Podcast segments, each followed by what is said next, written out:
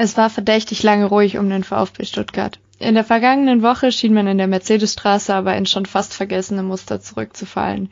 Im Herbst wird es unruhig in Cannstatt. Der VfB kann auch gegen Eintracht Frankfurt nicht punkten und wartet nach sieben Spieltagen immer noch auf den ersten Sieg in der laufenden Bundesliga-Saison. Parallel dazu wird es auch neben dem Platz unruhig. Darüber wollen wir heute sprechen und damit herzlich willkommen zur 112. Ausgabe des Brustring Talks. Neben mir, Sarah, ist heute noch der Jens dabei. Hallo. Genau, und wir sprechen ähm, leider zunächst über das Heimspiel gegen Frankfurt ähm, und danach wollen wir über die vergangene Woche an der Mercedesstraße sprechen. Äh, angefangen natürlich alles mit der Mitgliederversammlung am vergangenen Sonntag ähm, und die folgenden öffentlichen Auftritte, Pressekonferenzen und was nicht so alles gesagt wurde in der letzten Woche in den Medien. Ähm, Genau, aber wir fangen mal an. Mit dem Heimspiel, Jens, wie hast du das Spiel erlebt? Warst du im Stadion? Ich war im Stadion, ja. Nachdem wir aus dem Urlaub zurückgekehrt sind, nach das Heimspiel gegen Schalke verpasst gehabt, gegen Frankfurt wieder im Stadion gewesen und doch relativ ernüchtert worden von diesem Auftritt. Fing ja gleich ganz schlecht an.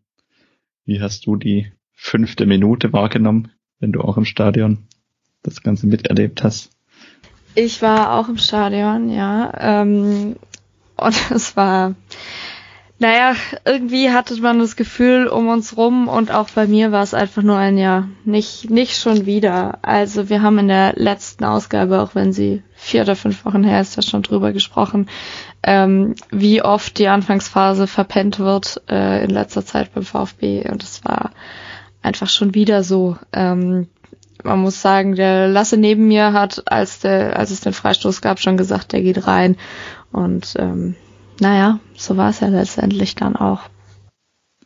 Das war ja gleich so ein bisschen symbolisch äh, für den weiteren Spielverlauf. Diese Aktion Anton, der erst so ein bisschen unschlüssig ist, aber zum Ball gehen soll, dann den Ball ganz komisch über seinen Körper quasi wieder zurückspielt ins Feld, direkt zum Frankfurter und dann das Voll ziehen muss. Also ich irgendwie in viel Unglücke kannst du in das Spiel eigentlich gar nicht reinkommen. Und es ist tatsächlich, auch wenn es, auch wenn es man das Gefühl hat, zumindest, dass es ja auch in der Vergangenheit verstärkt passiert ist, war es ja in den vergangenen Jahren tatsächlich doch statistisch gesehen nicht wirklich so, dass der VfB wahnsinnig oft in der Anfangsphase in Rückstand geraten ist, aber in dieser Saison ist es jetzt doch wirklich von der Häufung her sehr, sehr auffällig. Gerade wenn man auch die, die, die Heimspiele jetzt sich anguckt, in den letzten Wochen wurde es besser, aber man nimmt es dann irgendwie auch so verstärkt wahr, weil es immer auch so ein bisschen das gleiche Ärgernis ist, dass du so ein Heimspiel gegen Frankfurt, ausverkauftes Stadion, da hast du irgendwie die Hoffnung, dass, dass diese Entschlossenheit da ist, auch gerade nach diesem sehr guten Auswärtsspiel in München und bist dann eigentlich wirklich so ein Stück weit negativ überrascht worden. Ich denke, man hat es gerade rausgehört, dass es dir ähnlich ging. Ja, die Ernüchterung war sehr schnell da. Also ich denke, nicht nur, weil man eben so dringend auf diesen ersten Sieg diese Saison wartet, plus eben, du wusstest, Frankfurt hat irgendwie unter der Woche Champions League gespielt ähm, und man hatte den Auftritt in München im Hinterkopf, wie du gesagt hast. Ähm, ich habe hab wirklich gehofft, dass es was wird und dann kam die Ernüchterung halt, wie gesagt, sehr schnell und dann auch noch durch so ein ähm, völlig beknacktes Tor irgendwie. Also das, das war ja wirklich total kurios und dann macht hier ähm, Sebastian Rode, ich glaube, den das zweite Kopfballtor seiner gesamten Karriere. Ähm, wie der da, ich habe mir das jetzt so oft angeguckt, aber der kommt da so völlig frei zum Kopfball. Ich habe es im Stadion schon gedacht. Meistens sieht man äh, die Situation ja aus der Kurve nicht so genau. Ich jedenfalls nicht. Dafür bin ich zu klein. Aber ähm, ich habe da schon gedacht, wie, wie kommt er denn so frei zum Kopfball? Und natürlich vorher auch, muss man sagen, Florian Müller bisschen unglücklich. Das war bei dem Tor, oder? Ja. Ähm, dass er den, ihm den Ball quasi, also den Freistoß abwehrt und ihm den Ball so mitten rein faustet. Das war ein bisschen, bisschen unglücklich natürlich, aber ja. Es war irgendwie das, das Verhalten auch nach dem Freistoß war irgendwie so ein bisschen sinnbildlich für diese frühen Gegentore, weil du, du hast gesagt, ich habe mir die Szene auch ein paar Mal jetzt angeschaut, auch in den Zusammenfassungen dann im Stadion hat man ja doch andere Wahrnehmung teilweise auch. Aber auch da deckt sich das eigentlich mit dem Eindruck aus dem Stadion. Es, es wirkt irgendwie so, als, als ob die, die, die, die VfB-Spieler nicht so richtig wach sind in der Szene, mhm. weil er köpft ja auch aus wahnsinnig großer Entfernung. Also, und hinter dem Kopfball ist jetzt auch kein so extremer Druck gewesen. Müller springt dann auch noch so ein bisschen, versucht quasi noch so einen, so einen Hechtsprung, kommt dann aber auch nicht mehr an den Ball.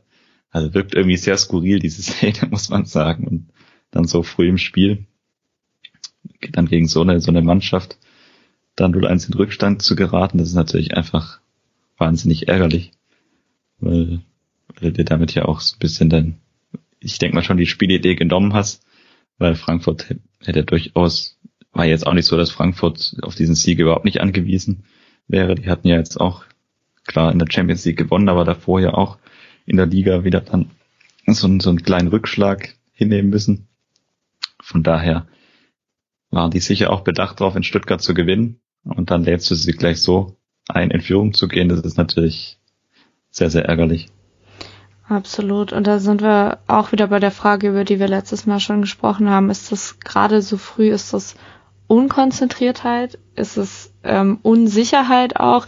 Ähm, ich habe gelesen, dass ähm, Reno, meinte ich, gesagt hat, er hatte den Eindruck, dass zwei Spieler, wen er damit jetzt meint, kann man spekulieren, am Anfang unsicher waren und äh, damit die ganze Mannschaft verunsichert haben. Fand ich irgendwie eine sehr spannende Aussage.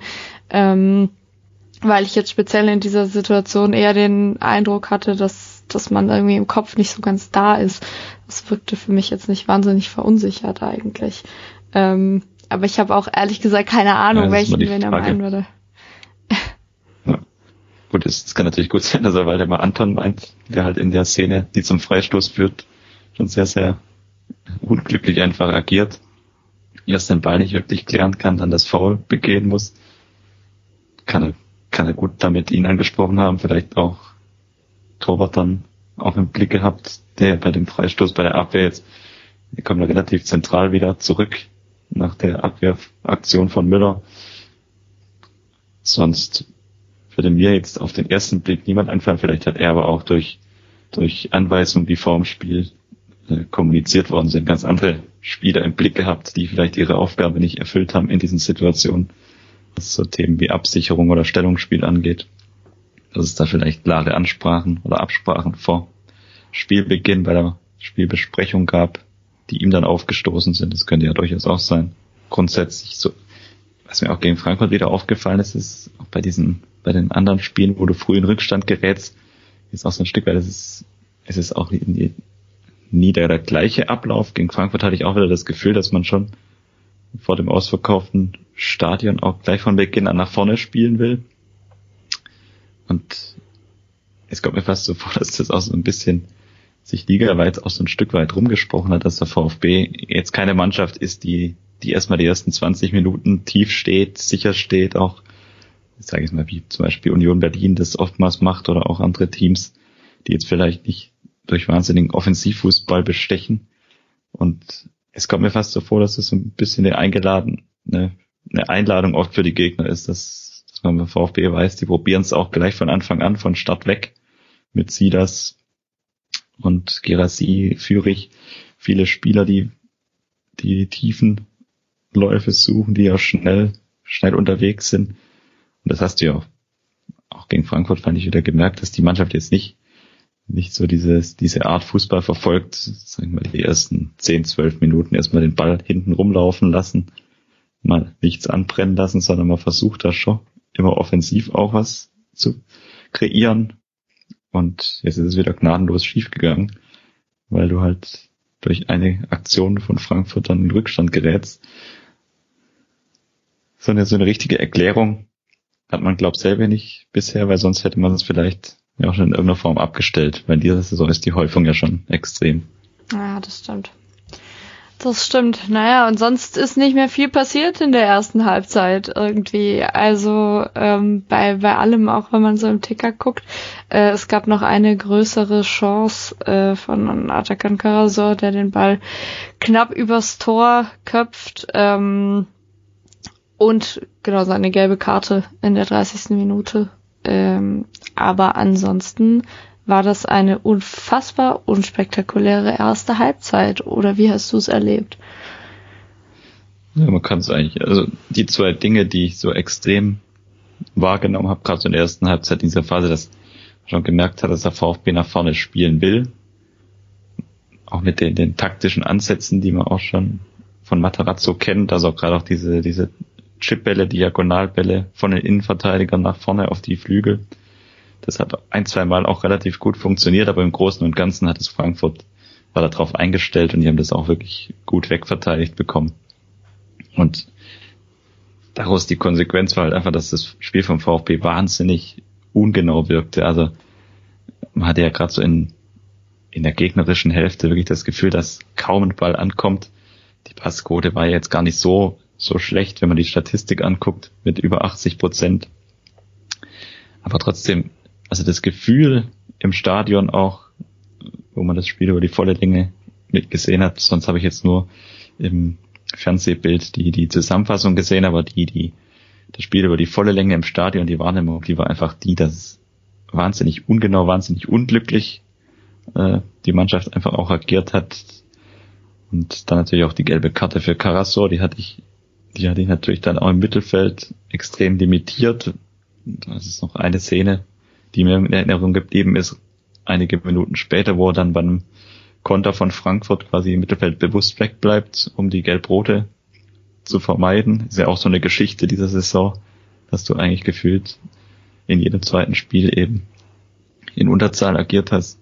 Und dann, wie du gesagt hast, also nach vorne ging tatsächlich relativ wenig und die, die, die Möglichkeit über Standards, die hat man auch zum Großen und Ganzen mehr oder weniger weggeschenkt. Der eine Kopfball von Karasor, der hat das Ganze so ein bisschen unterbrochen, aber es, es wirkte schon sehr limitiert in der Idee, wie wir Frankfurt, die wirklich nicht viel gemacht haben, sondern dann nach, nach dem frühen 1-0 relativ sicher gestanden sind und auf Umschaltsituationen gewartet haben, aber da jetzt nicht wirklich aktiv weiter aufs 2-0 gegangen wären, ist einem, ist dem VfB wirklich überschaubar wenig eingefallen. Das, das ist absolut richtig, ja. Ja, den Eindruck hatte ich auch und ich teile auch deinen Eindruck aus dem Stadion, dass man das Gefühl hatte, irgendwie, es ist alles so ungenau, es steht irgendwie, ich habe so ein paar Szenen im Kopf, ich kann nicht mal mehr sagen, wann genau das war, ähm, dass das Gefühl hattest, okay, das wäre eine gute Chance geworden, wenn da jemand im Strafraum gestanden wäre, aber der Ball kam einfach nicht an. Ähm, und da hatte ich teilweise den Eindruck, es wirkte fast wie eine Mannschaft, die hier zum ersten Mal zusammenspielt. Ähm, als würde man sich irgendwie, ja, wie du sagst, als fällt einem nichts ein und irgendwie schlecht abgesprochen, keine Ahnung. Es fällt mir sehr schwer, das irgendwie in Worte zu fassen, ähm, weil es im Stadion sehr frustrierend war, sich anzuschauen, zu merken, da, da fällt irgendwie nichts ein, es geht irgendwie gar nichts wenn was geht, dann, dann ja, wird's nicht zu Ende gespielt, es kommt nicht an, es wird nichts draus. Es war, es war eine wahnsinnig, ja, waren wahnsinnig frustrierende 90 Minuten, fand ich. Ne, die, die erste Halbzeit war so ein klassisches Stadionspiel, wo du einfach irgendwie überhaupt nicht das Gefühl hast, dass, dass vorne mal wirklich was passieren kann, was gefährlich ist. Also, mm. du hast ja manchmal so Spiele, wo du wirklich jede Sekunde gepackt bist davon weil du immer wieder das Gefühl hast, jetzt über die Flügel und durchs Zentrum, wir sind überall gefährlich und es gibt alle vier, fünf Minuten irgendeine Abschlussaktion. Aber das war ja gerade in der ersten Halbzeit wirklich, wirklich sehr stark davon geprägt, dass die Angriffe eigentlich nie zu Ende gespielt worden sind. Auch dann einige Umschaltsituationen. Das heißt ja dann immer so, wenn auf die Untertürkung immer Kurve zugespielt wird aus Sicht der Cannstatter Kurve ja immer relativ plakativ, immer vor dir sage ich mal so, weil die Spieler quasi den Rücken zu dir haben und dann wenn ich jetzt das so aus der Erinnerung, die ein, zwei Umschaltsituationen, eine ist mir jetzt im Kopf, wo auch Endo den Ball mal durchs Mittelfeld treibt und dann aber auch irgendwie die, die, die Laufwege nicht so richtig gepasst haben. Das, was du auch gerade angesprochen hast, dass man teilweise so ein bisschen das Gefühl hatte, die Abstimmung passt irgendwie heute nicht. Und das, das äh, hat dann wirklich sehr, sehr unzufriedenstellend gewirkt. Und man hat es auch im Stadion irgendwie gemerkt, die, die, die Stimmung ist ja auch nicht so richtig übergeschwappt. Also das merkst du ja immer relativ stark auch, was so die, die Unterstützung aus der Kurve liegt in der Natur der Sache, aber gegen Frankfurt fand ich, hat man es dann auch wieder besonders gemerkt, dass so dieser, dieser Funke ist irgendwie am Samstag nie so richtig übergesprungen, übergesprungen, vor allem in der ersten Halbzeit nicht. Nee, überhaupt nicht, überhaupt nicht. Dabei war ähm, ja aus meiner Perspektive die Stimmung in der Kurve eigentlich ähm, so gut wie schon lange oder schon länger nicht mehr oder diese Saison noch nicht. Ähm, ich denke, äh, es, es hat echt Spaß gemacht eigentlich. Ähm, und auch nach dem frühen, frühen Gegentor ähm, wurde die Stimmung eigentlich noch besser. Aber irgendwann hat dann eher die Mannschaft uns auf den Rängen angesteckt als umgekehrt, hatte ich das Gefühl. Ja. Und dann war, es sehr, ja, ernüchternd irgendwie alles. Ja, es ist ja, du merkst halt immer so im, also ich sag mal so die, der Unterrang der Cannstatter Kurve, der ist ja meistens dann doch eher noch dabei. Aber du merkst halt bei solchen Spielen, dass halt dann wirklich so im, also da ich ja selber gegen Frankfurt beispielsweise jetzt nicht im Stebbereich unten war, sondern in dieser, in diesem Mittelrang quasi, wo auch zwar gestanden wird, aber äh, Sitzschalen montiert sind, da merkst du es immer extrem, ob das Spiel jetzt die Leute mit, mitreißt, gerade bei so einigen Fangesängen eben, die halt relativ eingängig sind und die dann schon meistens, meistens dann durch die ganze Kurve irgendwann sich durchziehen, aber das Frankfurt-Spiel war so eher so ein klassisches äh, Steh, Mittel, die Mittelblöcke der Stehplatz, des Stehplatzbereichs haben die Stimmung eigentlich getragen und der Rest hat sich mit mit irgendwas anderem so ein bisschen am Rande befasst. Ja, den Eindruck hatte ich von der Mannschaft auch. irgendwie, jeder befasst sich irgendwie mit irgendwas anderem. Naja, ähm, genau, und dann ging es in die zweite Halbzeit äh, und da hat, war mal so ganz kurz das Gefühl da, es könnte vielleicht kurz besser werden. Ähm, Habe ich mir sagen lassen. Ich war nämlich äh, noch auf Toilette in der Zeit und äh, kam zurück und habe gefragt, und habe ich was verpasst? Und dann hieß es, ja, war jetzt mal irgendwie paar Minuten gut, aber ist auch schon wieder rum im Prinzip. Ähm, ich weiß nicht, weil gerade weil ich es nicht gesehen habe im Stadion, war das auch so dein Eindruck, dass man nach der Halbzeit mal kurz ein paar Minuten das Gefühl hatte, könnte vielleicht doch noch was werden? Ja, also nach der Halbzeit ist die Mannschaft schon ein Tick besser rausgekommen, wenn ich jetzt ohne es jetzt übertreiben zu wollen, also es war jetzt keine wahnsinnig lange Phase, ich weiß nicht, wann du dann wieder zurückgekommen bist, in welcher Spielminute. In der 55. Ah, also gen genau passend, richtig. Ja, es gibt, es gab dann die eine Situation von Silas, der vorne mal ein bisschen für Gefahr gesorgt hat. Generell war Silas ja dann ähm, ein bisschen, gerade in diesen Anfangsminuten nach der Pause, aktiver. Diese eine Szene, wo er dann auch den Ball von der Grundlinie reinspielt wo Girassi in der Mitte nicht rankommt. Und ja, das war, das war eigentlich so die, Mafropanus hatte dann auch noch eine Aktion so aus, von halb rechts, hat er dann mal aus der Distanz abgezogen. Das war halt das, was ich gemeint hatte, was in der ersten Halbzeit komplett gefehlt hatte, dass halt die Mannschaft auch mal so ein Stück weit ja, einfach einfach Abschlussaktionen hat, auch die jetzt nicht völlig völlig äh, fernab vom, vom Tor landen, sondern wo einfach mal so ein bisschen Dynamik aufgekommen ist. Das dann aber ja die Dynamik dann ja aber tatsächlich relativ schnell abgekühlt wurde. Das kannst du ja dann kann, gern kurz schildern, wie deine Rückkehr dann, was du dann als erstes wahrnehmen musstest. Ich äh, war gerade wieder auf dem Platz angekommen, weil die, der, der Stehplatzbereich war wahnsinnig voll. Ähm, und es hat relativ lange gedauert, bis ich wieder auf, es auf meinen Platz zurückgeschafft habe. Ähm, und tatsächlich habe ich mich gerade gebückt, um mein Bier abzustellen und kurz meinen Schuh zu binden und gehe wieder hoch und sag, hä, seit wann steht es denn 2-0? und, und äh, ja, Lasse neben mir sagte, ja, ist gerade in der Sekunde gefallen. Und ähm, das fand ich sehr bezeichnend, äh, dass, dass ich das nicht mehr mitgekriegt habe, auch so akustisch. Ähm, Weil es irgendwie, ja, ich hatte das Gefühl, um mich rum ein großes Schulterzucken war. So ein, natürlich ärgerst du dich, aber irgendwie so richtig überrascht warst du auch nicht. Ähm, und das war, war, ich, also ich, ich habe es tatsächlich überhaupt nicht mitbekommen, weil ich meinen Schuh gebunden habe. Ähm, das Tor, ich habe es mir jetzt im Nachhinein angeguckt.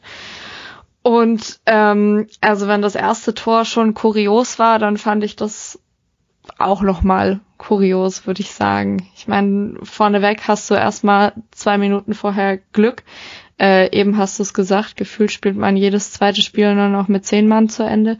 Und ähm, meiner Meinung nach hattest du erstmal ganz, ganz großes Glück, dass das äh, am Samstag nicht wieder so war, äh, weil Mafropanos eben dem äh, Knauf ja nicht nur auf den Knöchel, sondern eigentlich über den Knöchel gestiegen ist, ist halt irgendwie vom Ball abgerutscht, kommt viel zu spät und und ähm, ja trifft ihn mit offener Sohle überm Knöchel. Dass er da nicht rot für kriegt, finde ich schon auch nach mehrfachem Anschauen der Szene ähm, sehr glücklich. Also meiner Meinung nach hätte er da eigentlich nicht mehr weiterspielen dürfen. Oder wie hast du es gesehen? Ja, also ist auch wieder so eine klassische Szene, was ich vorher gesagt habe, diese Wahrnehmung aus dem Stadion versus Wahrnehmung dann, wenn du es im TV-Bild siehst. Im Stadion war es natürlich davon überzeugt, der hat auch da vielleicht noch den Ball weggespitzelt und es war überhaupt kein Foul, so nach dem Motto. Mm, ja, klar. Aber wenn du es natürlich im TV-Bild siehst, ich glaube, er hat halt Glück, dass der Ball noch irgendwie in der Nähe ist und der den Ball ja vorher ganz leicht auch trifft oder touchiert zumindest. Weil dann steigt er ihm ja schon. Also es ist ja nicht so, dass er ihn äh, unten nur trifft, sondern er steigt ihm ja da wirklich richtig nachhaltig drauf, sage ich mal so, mhm. also wenn es auch in der nicht wirklich verlangsamten, verlangsamten Version steht. Also ich glaube Glück für den VfB, dass Schiedsrichter da relativ überzeugt gleich die gelbe Karte zieht die hat er ja also ohne große Überlegung dann ihm gleich präsentiert, weil ich glaube, dadurch war so ein bisschen die Eingriffsschwelle dann auch weg für den VAR, ja. da auf eine klare Fehlentscheidung zu gehen. Auch dadurch, dass der Ball eben dann noch in der Nähe war, aber klar, wenn du es, wenn du es siehst, und dann kannst du wieder das, das will zwar niemand, nie jemand hören, aber wenn es, wenn es andersrum passiert, und der VfB das Spiel verliert und es gibt so eine Szene andersrum, dann ist die Aufregung groß, weil dann, dann ist die Überzeugung klar, dass Frankfurt das Spiel nach knapp einer Stunde hätte nur noch zu zehn fortsetzen dürfen und der VfB das noch gedreht hätte. Ja. So rum ist es so ein bisschen, nimmt man es halt dann so hin. Ich glaube, in der Szene können wir tatsächlich glücklich sein, dass Mafropanos da jetzt nicht, weil das kommt ja auch noch dazu, also da hängt ja noch was dran eigentlich. Es wäre gegen Frankfurt natürlich der Platzverweis gewesen. Aber wenn er mit der Szene bei Rot runtergeht, dann kannst du wahrscheinlich von einer ähnlichen Dauer der Sperre wie bei Pfeiffer ausgehen, zwei oder drei Spiele. Und dann fällt er halt quasi die ganze Hinrunde noch voll ausgefühlt.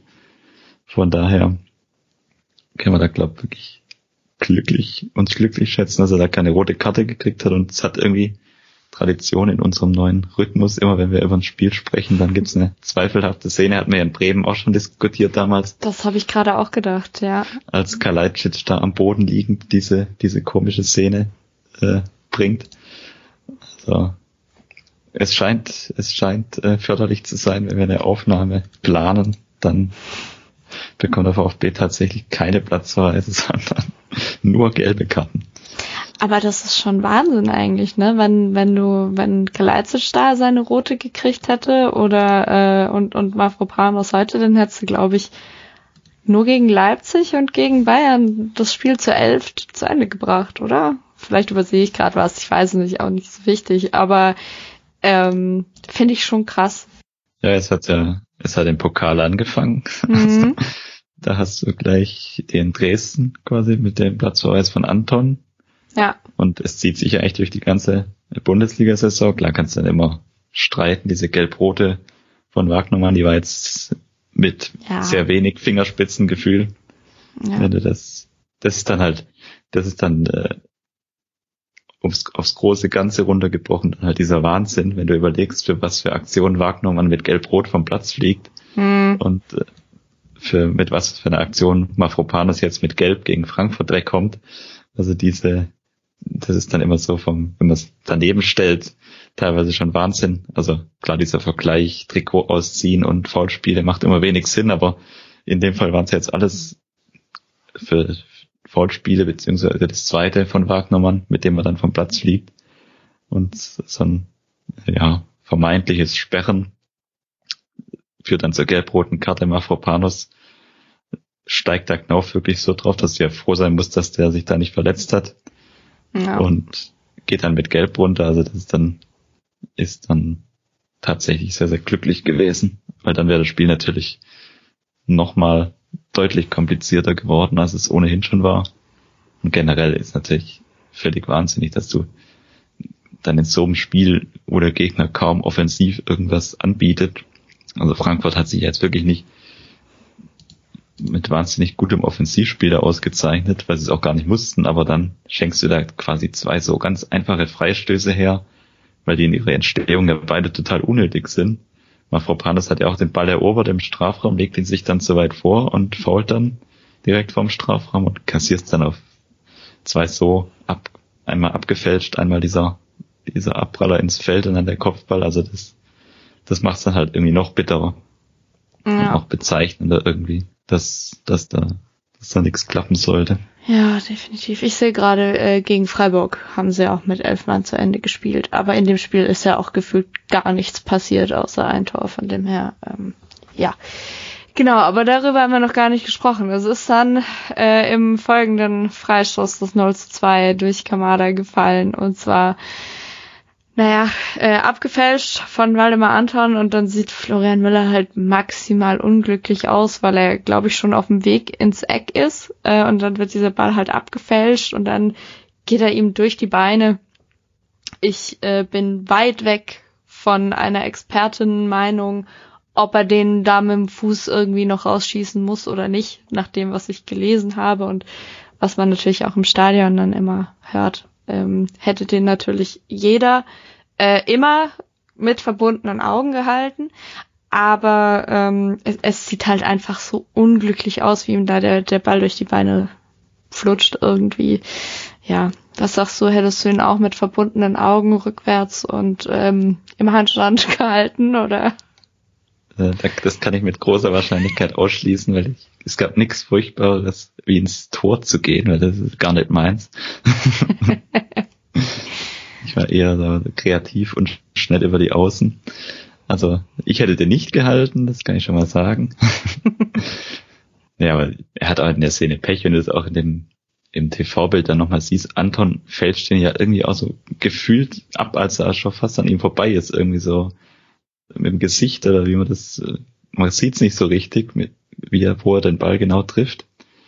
Also ich glaube, es ist wirklich maximal unglücklich, weil er jetzt nicht so, ich sage jetzt mal vom von von der Stirn oder so dann eine ganz andere Flugbahn kriegt, sondern der ändert ja quasi in letzter Sekunde so, als die Lücke aufgeht für Miller, wo er sieht, mehr oder weniger als durch die Mauer durch und wird dann so in letzter Sekunde irgendwie da verändert er die Richtung. Also ich glaube, da muss man jetzt Miller keinen allzu großen Vorwurf machen. Also der Fehler, der, passiert woanders, meiner Meinung nach. Das, das ist einmal, auch dass er von der Mauer, durch die Mauer durchgeht und dann so abgefälscht wird, kannst du auch sagen, das darf nicht passieren. Also ich würde da Müller ehrlich gesagt keine Vorwürfe machen wollen. Ja, wie gesagt, ähm, ich denke gerade das Abgefälschte macht es auch einfach wahnsinnig schwierig. Ähm, ja, naja. Und dann sind wir wieder bei dem, also, wo wir irgendwie auch schon bei der ersten Halbzeit waren. Dann passiert erstmal gefühlt wieder eine Weile nichts. Ähm, du hast, ich habe ich hab hinterher gesagt, ähm, es ist Wahnsinn, dass in diesem Spiel vier Tore gefallen sind, weil gefühlt ist nichts passiert außer diesen Toren. Aber ähm, ja, du hattest in der 59. Minute ähm, dann einen ja, offensiven Wechsel mit äh, Lilian Eckloff oder wie Rainer Adrian sagen würde, Julian Egelhoff äh, für Adakan Karasor. Und in der 65. Minute, sechs Minuten später, kam noch Enzo Milo äh, für Ahamada und Thiago Tomasch für Chris Führig. Ähm, tja, ich weiß nicht, hattest du zum Zeitpunkt dieser Wechsel das Gefühl, dass das uns noch großartig was bewirken kann? Also ich sag mal so, es gab ja dann diese zwei Szenen, wo einmal Führig so am langen Pfosten äh, relativ unglücklich dann den Ball nicht wirklich verwerten kann. Und dann Mafropanos mit mit einem Kopfball nach einer Ecke, aber generell hast du schon recht, es war so gerade diese Phase dann auch so nach der 70. Minute, sage ich jetzt mal so, da hatte man irgendwie nicht mehr wirklich das Gefühl, dass der VfB da noch dran glaubt, dass da was geht. Also das war schon generell mit dem 0-2, hast du es auch bei einem selber, davor hattest du ja natürlich immer das Gefühl, 0-1, eine Aktion, dann gleichst du vielleicht aus und holst das nächste Unentschieden wenigstens, aber nach dem 0-2 war irgendwie schon so ein bisschen auch gefühlt überall die Luft raus irgendwie, also auch klar die, die Wechsel. Haben jetzt aber auch nicht in haben jetzt auch nicht sofort irgendwie wahnsinnig was am Spiel verändert, obwohl Mio bringt schon immer und Eckloff auch, die bringen schon immer Schwung rein, wenn sie aufs Feld kommen. Aber so generell war die Stimmungslage, um da wieder auf das Thema von vorher zu kommen, auch so um uns rum oder generell so in der Kurve, fand ich in der Phase irgendwie so ein bisschen äh, hoffnungslos ist zu, zu hart gesagt, aber so diese ganze große Glaube, der war, glaube nicht mehr wirklich vorhanden. Ja, das stimmt. Das stimmt. Das äh, habe ich sehr ähnlich erlebt. Und umso überraschter war man dann und waren wir, glaube ich, alle, als äh, plötzlich der Anschluss fällt. Also ich war jedenfalls völlig überrascht, weil ich habe gar nicht damit gerechnet. Und wie sollte es in diesem Spiel auch anders sein durch einen ganz, ja, ganz unglücklich abgefälschten Schuss. Diesmal auf der anderen Seite ähm, fällt dann in der 79. Minute das der Anschluss des 1 zu 2 durch Thiago Tomasch. Wie gesagt, ganz, ganz äh, seltsam abgefälschter Schuss. Und dann war plötzlich nochmal, ja, so ein bisschen Motivation da. Äh, in der Kurve zumindest. Ähm, auf dem Feld habe ich die nicht unbedingt nochmal wahrgenommen. Ähm, und dann spätestens nach dem 1 zu 3 sowieso nicht mehr. Ähm, Genau. Was, was für mich völlig kurios war, äh, es wurde dann ja äh, Castanaras eingewechselt für Anton noch in der 86. Minute. Und äh, ich bin es normalerweise gewohnt, dass ich die, die Auswärtsspiele ähm, oder auch so Fußball halt viel über, heißt ja jetzt nicht mehr Sky Ticket, sondern Wow schaue. Und die sind immer langsamer als die Kicker-Benachrichtigungen, die ich auf meine Smartwatch kriege. Und ich versuche schon immer wegzugucken, aber man schafft es ja doch nicht immer und dann weißt du immer gleich, okay, jetzt fällt gleich ein Tor. Wovon ich, was ich aber noch nicht erlebt habe, war, dass ich diese Benachrichtigung für ein Tor auf meine Uhr gekriegt habe im Stadion und das Tor im Stadion noch gar nicht gesehen habe. Und ich war, ich war so verwirrt und dachte, das, hä? Denn äh, meine Uhr hat mir plötzlich angezeigt, ich glaube 86. Äh, Minute ja, 2 zu 2, Tor für den VfB Stuttgart durch Castanaras. Und ich habe dann geguckt auf die Leinwand und es war aber irgendwie schon die 87. oder 88. Und dann dachte ich, hä? Was ist denn jetzt los? Ähm, aber da, ähm, während ich noch drüber gerätselt habe, ob Sky jetzt mittlerweile schneller ist als äh, das wäre sehr bedenkt als mein Gehirn, ähm, weiß man ja dann als auch manchmal nicht äh, nach dem dritten Bier. Auf jeden Fall äh, viel dann, aber während ich noch gerätselt habe, was da eigentlich los ist, ähm, ja, fiel dann aber nicht das 2 zu 2 durch Castanaras, sondern das 3 zu 1 ähm, durch Frankfurt, äh, durch Frankfurt, für Frankfurt, durch Jakic und wie soll das anders sein, auch äh, durch durch einen Standard, diesmal durch einen Eckball, ähm, mit anschließendem Kopfballtor. Ja, gibt nicht mehr viel zu sagen. Und das war's dann auch wieder mit dem kurzen Hoffnungsschimmer, den man mal für fünf bis zehn Minuten hatte nach dem 2-1. Muss man, muss man es halt sicher auf Frankfurt zugute halten, dass die es, glaube ich, echt gut gemacht haben nach dem 1 zu 2. Die haben eigentlich den, uns da gar nicht mehr richtig aufkommen lassen. Also war dann auch für mich nochmal so sinnbildlich, auch nach dem 1 das 1-2 selber schon mal, das war ja auch, wie du gesagt hast, abgefälschter Schuss. Also das ganze Spiel war, wie gesagt, geprägt von Ungenauigkeiten und unglücklichen Aktionen irgendwie.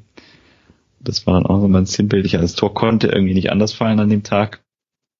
Und danach, ja, was, was noch sinnbildlicher, weil jetzt mit Nachspielzeit war das ja noch eine gute Viertelstunde schon gedanklich Zeit, um dann noch das 2-2 vielleicht zu machen. Aber so richtig kam ja da nichts mehr. Also das, das hat Frankfurt dann auch clever gemacht mit natürlich auch etwas Zeitspiel dann. Aber ja, es war irgendwie schon sehr ernüchternd, auch nach dem, nach dem 1-2. Hättest du ja zumindest nochmal so vielleicht hier ein, zwei Abschlüsse, Chancen erwartet vom VfB, aber das blieb dann tatsächlich aus und klar durch das 1-3 war dann natürlich die, die Sache völlig erledigt. Ich glaube, da rechnet der VfB gar nicht damit, dass die Frankfurter den Ball noch so zentral in die Mitte spielen, die Ecke. Da war ja schon ziemlich luftig alles hinten. Und dann fällt da auch noch das 1-3 nach der Ecke. Das war dann irgendwie die Krönung dann.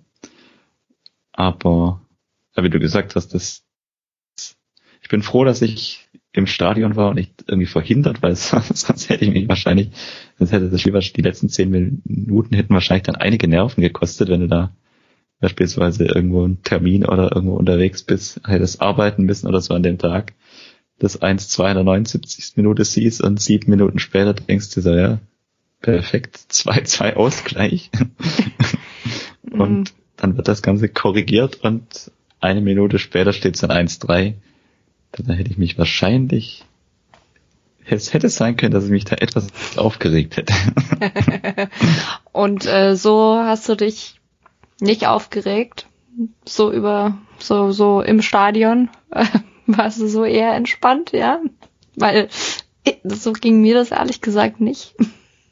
Also ich muss sagen, nach dem, nach dem 1-2, klar, da ist ja noch so ein Ruck dann auch durchgegangen, bisschen, aber ich weiß nicht, mir, mir hat, um mich richtig aufregen zu können, muss ich sagen, hat mir an dem Tag äh, auch so ein bisschen diese Entschlossenheit gefehlt. Also ich, ich hatte nach dem 1-2 jetzt, hast ja manchmal bei den Spielen dann so auch diese innere Überzeugung, jetzt kommt's, schiebe nochmal alles nach vorne und dann fällt da schon noch das 2-2. Aber irgendwie hat sich das Gefühl gar nicht eingestellt, weil, weil nach dem 1-2 gar keine wirklich gelungene Offensivaktion mehr gab, außer ich habe jetzt was völlig gedanklich verdrängt.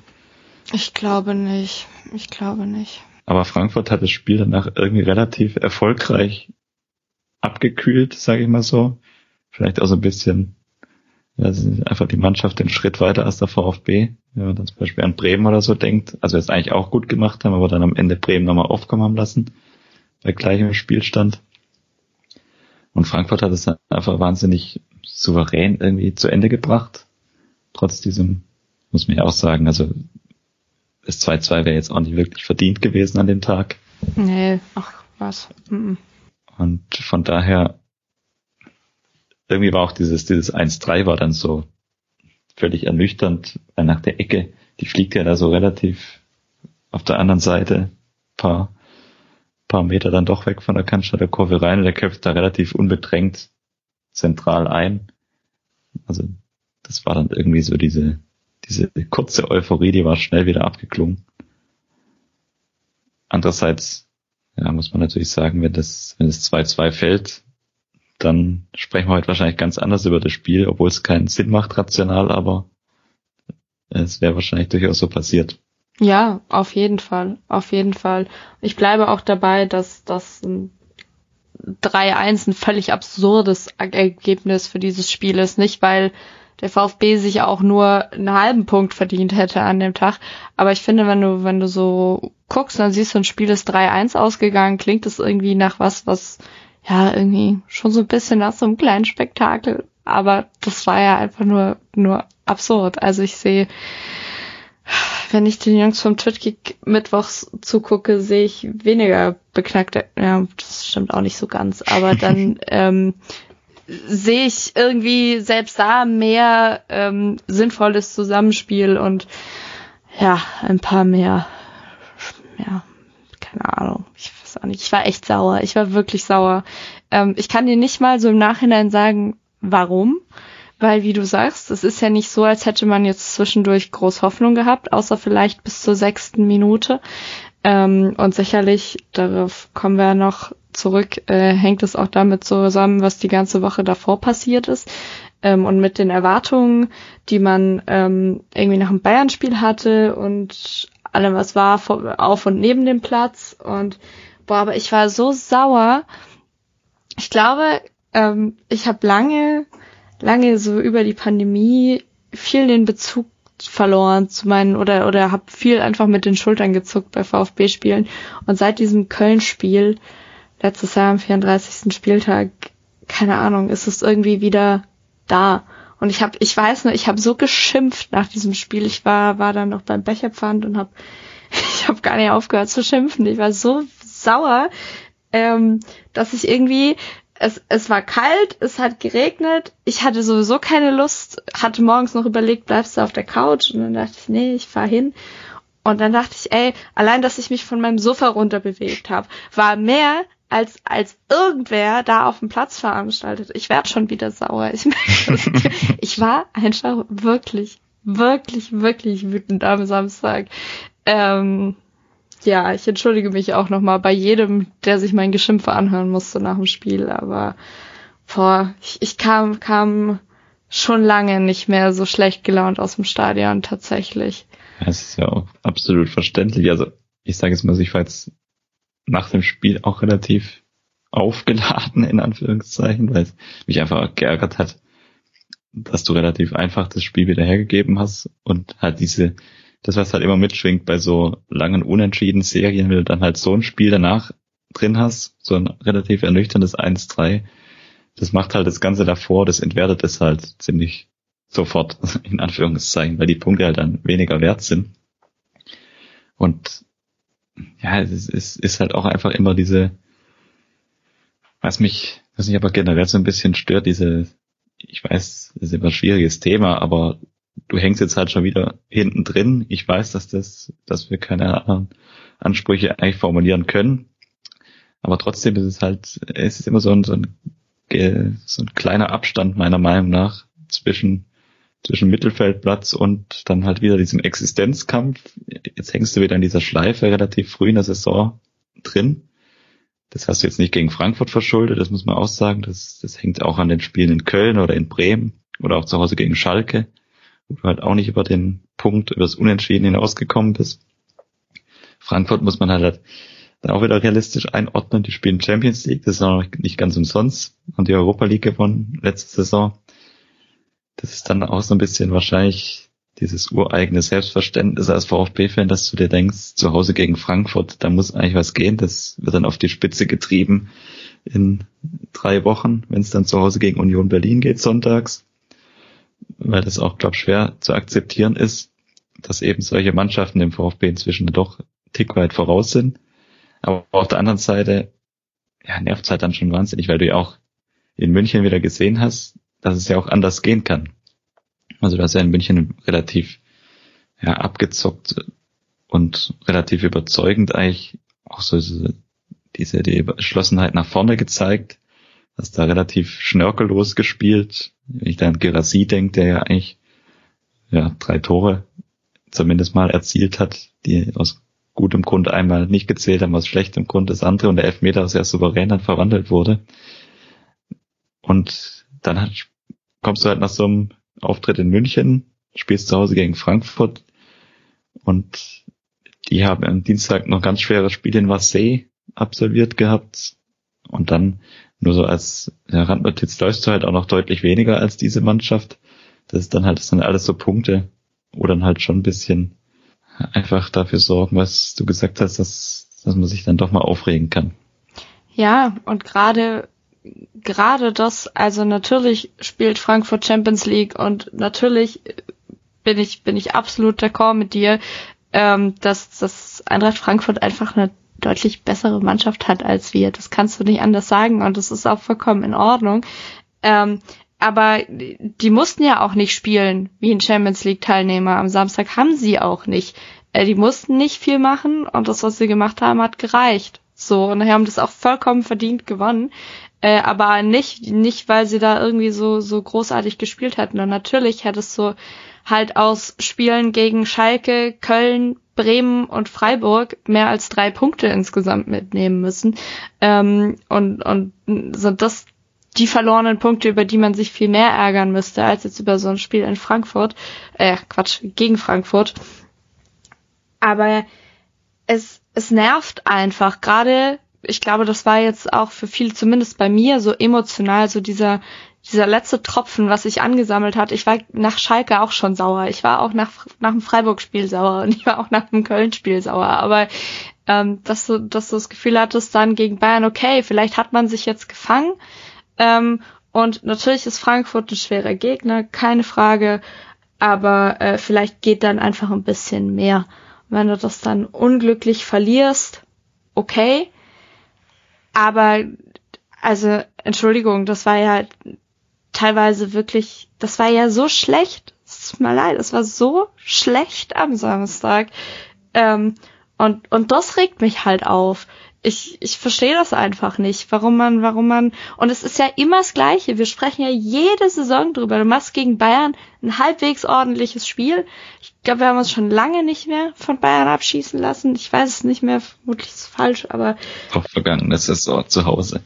Ach, ja, ja, stimmt, okay. Aber, ich glaube, du weißt, ich meine, man, es ist gefühlt immer das Gleiche, dass, dass du nach dem Bayern-Spiel sagst, oh, hm, ja, haben wir gut gespielt und halt jetzt irgendwie noch einen Punkt mitgenommen. Ja, aber es ist halt trotzdem, trotzdem nur ein Punkt. Der ist auch nicht mehr wert als der gegen Schalke oder der gegen Bremen oder der gegen Leipzig. Und, und dann, dann hast du da irgendwie Hoffnung drauf, jetzt mal wieder ein bisschen was zu sehen und dann siehst du nix. Siehst du nix? Kannst du, gehst du hin und regst dich nur auf. ja, es ist halt diese, das Problem ist ja nicht mehr dieses, ich sage jetzt mal, die, der direkte Sprung von Bayern zu Frankfurt. Du kannst zu Hause gegen Frankfurt 3-1 verlieren, das kann passieren. In München Punkt zu holen ist, ist gut, da müssen wir gar nicht groß drüber sprechen. Du hättest das Spiel sogar gewinnen können. Das, was halt dann halt eher ins Gewicht fällt, sind ja diese, gerade diese Spiele in Köln, wo du jetzt auch nicht unbedingt gewinnen musst, aber nach dem Spielverlauf muss es eigentlich. Und gerade aber auch so diese Heimspiele gegen, gegen Schalke, oder auch das Spiel in Bremen, die Konsequenz daraus, wenn du da halt jeweils nur einen Punkt holst gegen Aufsteiger, dann musst du halt irgendwann anders mal die Punkte holen. Das ist halt immer diese Problematik. Da kann man jetzt zum Beispiel den Vergleich auch anstellen zu, zu Augsburg, die diese Saison auch in vielen Spielen wahnsinnig schlecht ausgesehen haben, zum Beispiel auch gegen Hertha zu Hause verloren haben, aber die holen dann eben zum Beispiel in Leverkusen drei Punkte, die holen gegen Bayern zu Hause drei Punkte und so gleichen die das mehr oder weniger mit Überraschungssiegen wieder aus, die wir halt relativ selten holen. Das muss man halt auch realistisch dazu sagen. Also unter Matarazzo hast du ja ganz selten gegen die Top-Teams wirklich mal Siege holen können. Ausgeklammert vielleicht mal dieses 5-1 in Dortmund, wo es wirklich mal richtig gut aussah. Diese Saison klar gegen Leipzig und gegen München hast du jeweils einen Punkt geholt. Aber trotzdem so insgesamt geht es ein bisschen ab, dass du auch mal stärkere Teams wirklich schlagen kannst, weil wir da vielleicht auch die falsche Herangehensweise in Anführungszeichen haben, weil wir unser, weil wir das Spiel selber auch gestalten wollen und selber aktiv sein wollen und halt nicht so einen Ansatz verfolgen, wie es jetzt Augsburg vielleicht auch in solchen Spielen praktiziert, die sehr, sehr defensiv dann auftreten und halt auf wenige Offensivaktionen sich fokussieren. Aber das macht's dann halt so wahnsinnig ärgerlich und das Ende vom Lied ist halt, wenn du, wenn du dann die Aufsteiger nicht schlägst, da nur ein Punkt holst, unentschieden spielst, gegen Freiburg verlierst, gegen Frankfurt verlierst, dann summiert sich das halt am Ende wieder auf. Und das Ende vom Lied ist dann eben, dass du jetzt, dass wir jetzt schon wieder an dem Punkt der Diskussion sind, weil du eben in der Tabelle wieder auf dem Relegationsplatz jetzt stehst, punktgleich mit Wolfsburg und Leverkusen. Und glücklicherweise hat dann Bochum am Sonntag gegen Köln das Spiel nicht gewinnen können, sondern am Ende nur Remis gespielt. Das heißt, die sind noch etwas hinten dran. Aber die Gesamtgemengelage, also jetzt mal nur rein sportlich bezogen, alles andere noch außen vor gelassen, da kommen wir gleich noch dazu. Die sorgt halt jetzt einfach wieder dafür, dass du jetzt nach Wolfsburg fährst nach der Länderspielpause und da eigentlich schon wieder wahnsinnig Druck hast. Und das ist halt, ja, fühlt sich dann tatsächlich an, im Moment so ein Stück weit wie die Fortsetzung der vergangenen Saison, dass du halt wirklich wieder konstant hinten drin hängst Und ja, man kann natürlich jetzt immer argumentieren, dass das, das vielleicht auch nicht mehr möglich ist und dass, dass der VfB einfach dieses Schicksal jetzt mal durchlaufen muss, quasi. Aber es ist halt einfach auch sportlich für die, für die ganze Entwicklung, finde ich, merkt man das schon, ob du jetzt so eine Saison spielst wie direkt nach dem Aufstieg, wo du relativ sorgenfrei durchgehen kannst und überzeugende Spiele drin hast, oder jetzt wie die letzten zwei Jahre, weil da, da hast du halt einfach, sind ganz andere Attribute auch gefragt und diese, diese Entwicklung von jungen Spielern, die bleibt da ja naturgemäß auch so ein bisschen einfach auf der Strecke. Klar gibt's Gegenbeispiele, aber dieser ständige Existenzkampf, das, das tut, das tut niemand gut. Nee, echt nicht. Wirklich nicht. Du sagst, du gehst jetzt halt mit einem mit einem ganz anderen Druck auch in die nächsten Spiele. Mit Wolfsburg bist du punktgleich, da musst du jetzt einfach. Die müssen aber auch. Ähm, dann hast du gut zwischendrin Union, aber dann kommt noch Bochum. Musste auch. So. Ähm, boah, ich, ja. Ja, genau. Ja, es sind halt einfach auch so diese, wenn du dann auch überlegst, was ist das 25. Bundesliga-Heimspiel in Serie, wo du auch mindestens immer ein Gegentor kassierst. Hm. Das sind halt auch so, so Randfakten am Rande quasi. Eins noch, dann haben wir den Allzeit-Negativrekord. Zumindest eingestellt, ne? eingestellt ne? ja. Richtig. Ah, überragend. Den, den hat noch Rot-Weiß Essen inne. Aber. End, end, endlich wieder Rekorde an der Mercedes-Straße. Das ist großartig. Äh, ja, ja, ich glaube, ja, ich bin da immer so ein bisschen zwiegespalten. Ich will es nicht zu negativ sehen. Aber ich sehe halt, waren das übrigens, ne? Nicht, nicht, nicht alle Spiele, sondern Heimspiele. Ja, Heimspiele. Ja, klar. Nur gesagt. Heimspiele. Sorry. Auswärts sind wir dann doch ab und zu mal ohne Gegentreffer geblieben. Wie ja. zum Beispiel auch in der vergangenen Saison bei unserem kommenden Gegner in Wolfsburg 2 zu 0 gewonnen. Aber wie gesagt, die Heimspiele sind eben, also ist ja eigentlich auch verrückt, wenn du das überlegst, dass du 25 Mal hintereinander ins Stadion gehst, sozusagen, mhm. und 25 Mal in Folge immer mindestens ein Gegentor erlebst. Ist auch eine stolze Zahl, muss man mal sagen, aber. Ja, da wundert's mich dann auch nicht, dass ich durchs Schuhebinden so ein Gegentor mal verpassen kann, weil, weil du wirklich, ja, zucken halt mit den Schultern alle. Was, was willst du, was willst du noch sagen? Ja. ja und das ist halt die, ja, das ist, glaube einfach auch die Gefahr, auch wenn's, du kannst es du kannst es extrem oft betonen, dass der VfB halt zu, zu einer Mannschaft sich entwickelt hat oder einfach in der Rolle im Moment angekommen ist, dass du halt wirklich immer übers, ums Überleben kämpfen musst, aber es drängt sich halt zumindest auch in dieser Saison so ein bisschen das Gefühl auf, dass es, dass es ein Stück weit jetzt auch selbst gemacht ist, ein bisschen, weil du halt einfach, du bist jetzt sieben Spiele ohne Sieg zum Saisonstart und du hattest durchaus eben die Chance, das ein oder andere Spiel zu gewinnen? Oder hast es dir dann durch, durch äh, schwach, schwächere Leistung wie gegen Schalke zu Hause verbaut einfach mal? Die so ein bisschen da zwölf Freien einfach unten. Und das ist halt einfach das Ärgerliche. Das ist nicht wie in der vergangenen Saison, da war es auch erklärbar durch die vielen Verletzungen. Die hast du jetzt diese Saison eigentlich gar nicht mit drin. Der Kader ist eigentlich soweit vollständig verfügbar, zu großen Teilen. Auch ein Eckloff so als Symbolbild ist jetzt relativ spielfit und da. Und von daher ist es halt einfach, kann man den Ärger durchaus verstehen und auch diese, ja, das, die, die Fragezeichen, die so ein bisschen über der bisherigen Saison stehen, weil du dich halt einfach schon wieder in diese Lage manövriert hast, wo du ja eigentlich nicht hin willst. Und das Ganze um das zum Abschluss zu bringen. Es wirkt bisher halt in dieser Saison vermeidbar, weil du, wenn du jetzt mal so grob das Ganze im Kopf dir kurz überschlägst, wenn du beispielsweise in Bremen und gegen Schalke die Spiele eben gewonnen hättest und vier Punkte mehr auf dem Konto hättest, dann wärst mit neun Punkten im, im Mittelfeld, im unteren und kein Mensch würde irgendwelche Dinge in Frage stellen oder würde irgendwelche Diskussionen anstoßen. Und das ist halt so dieser ganz kleine Unterschied. Und ganz schnell gewinnt es so eine Dynamik, die du vielleicht auch gar nicht haben willst. Aber es gilt dann Antworten zu finden. Aber das ist zum Glück nicht unser Job, weil ich hätte keine auf das, was da am Samstag passiert ist. Hat auch die, die Antworten gibt's. Ich glaube schon, also klar, ich, ich glaube, man muss immer so den Spagat finden.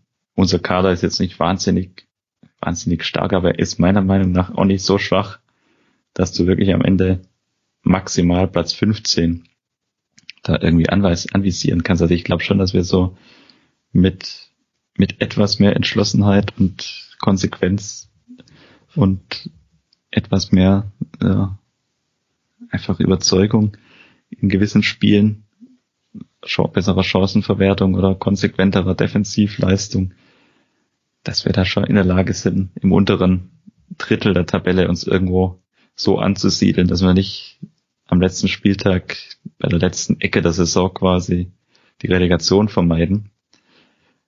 Aber wie du sagst, der, die, die Antworten und die Lösungen, die müssen jetzt tatsächlich mal wieder andere finden. Bisher haben sie es oft genug bewiesen, dass sie es schaffen.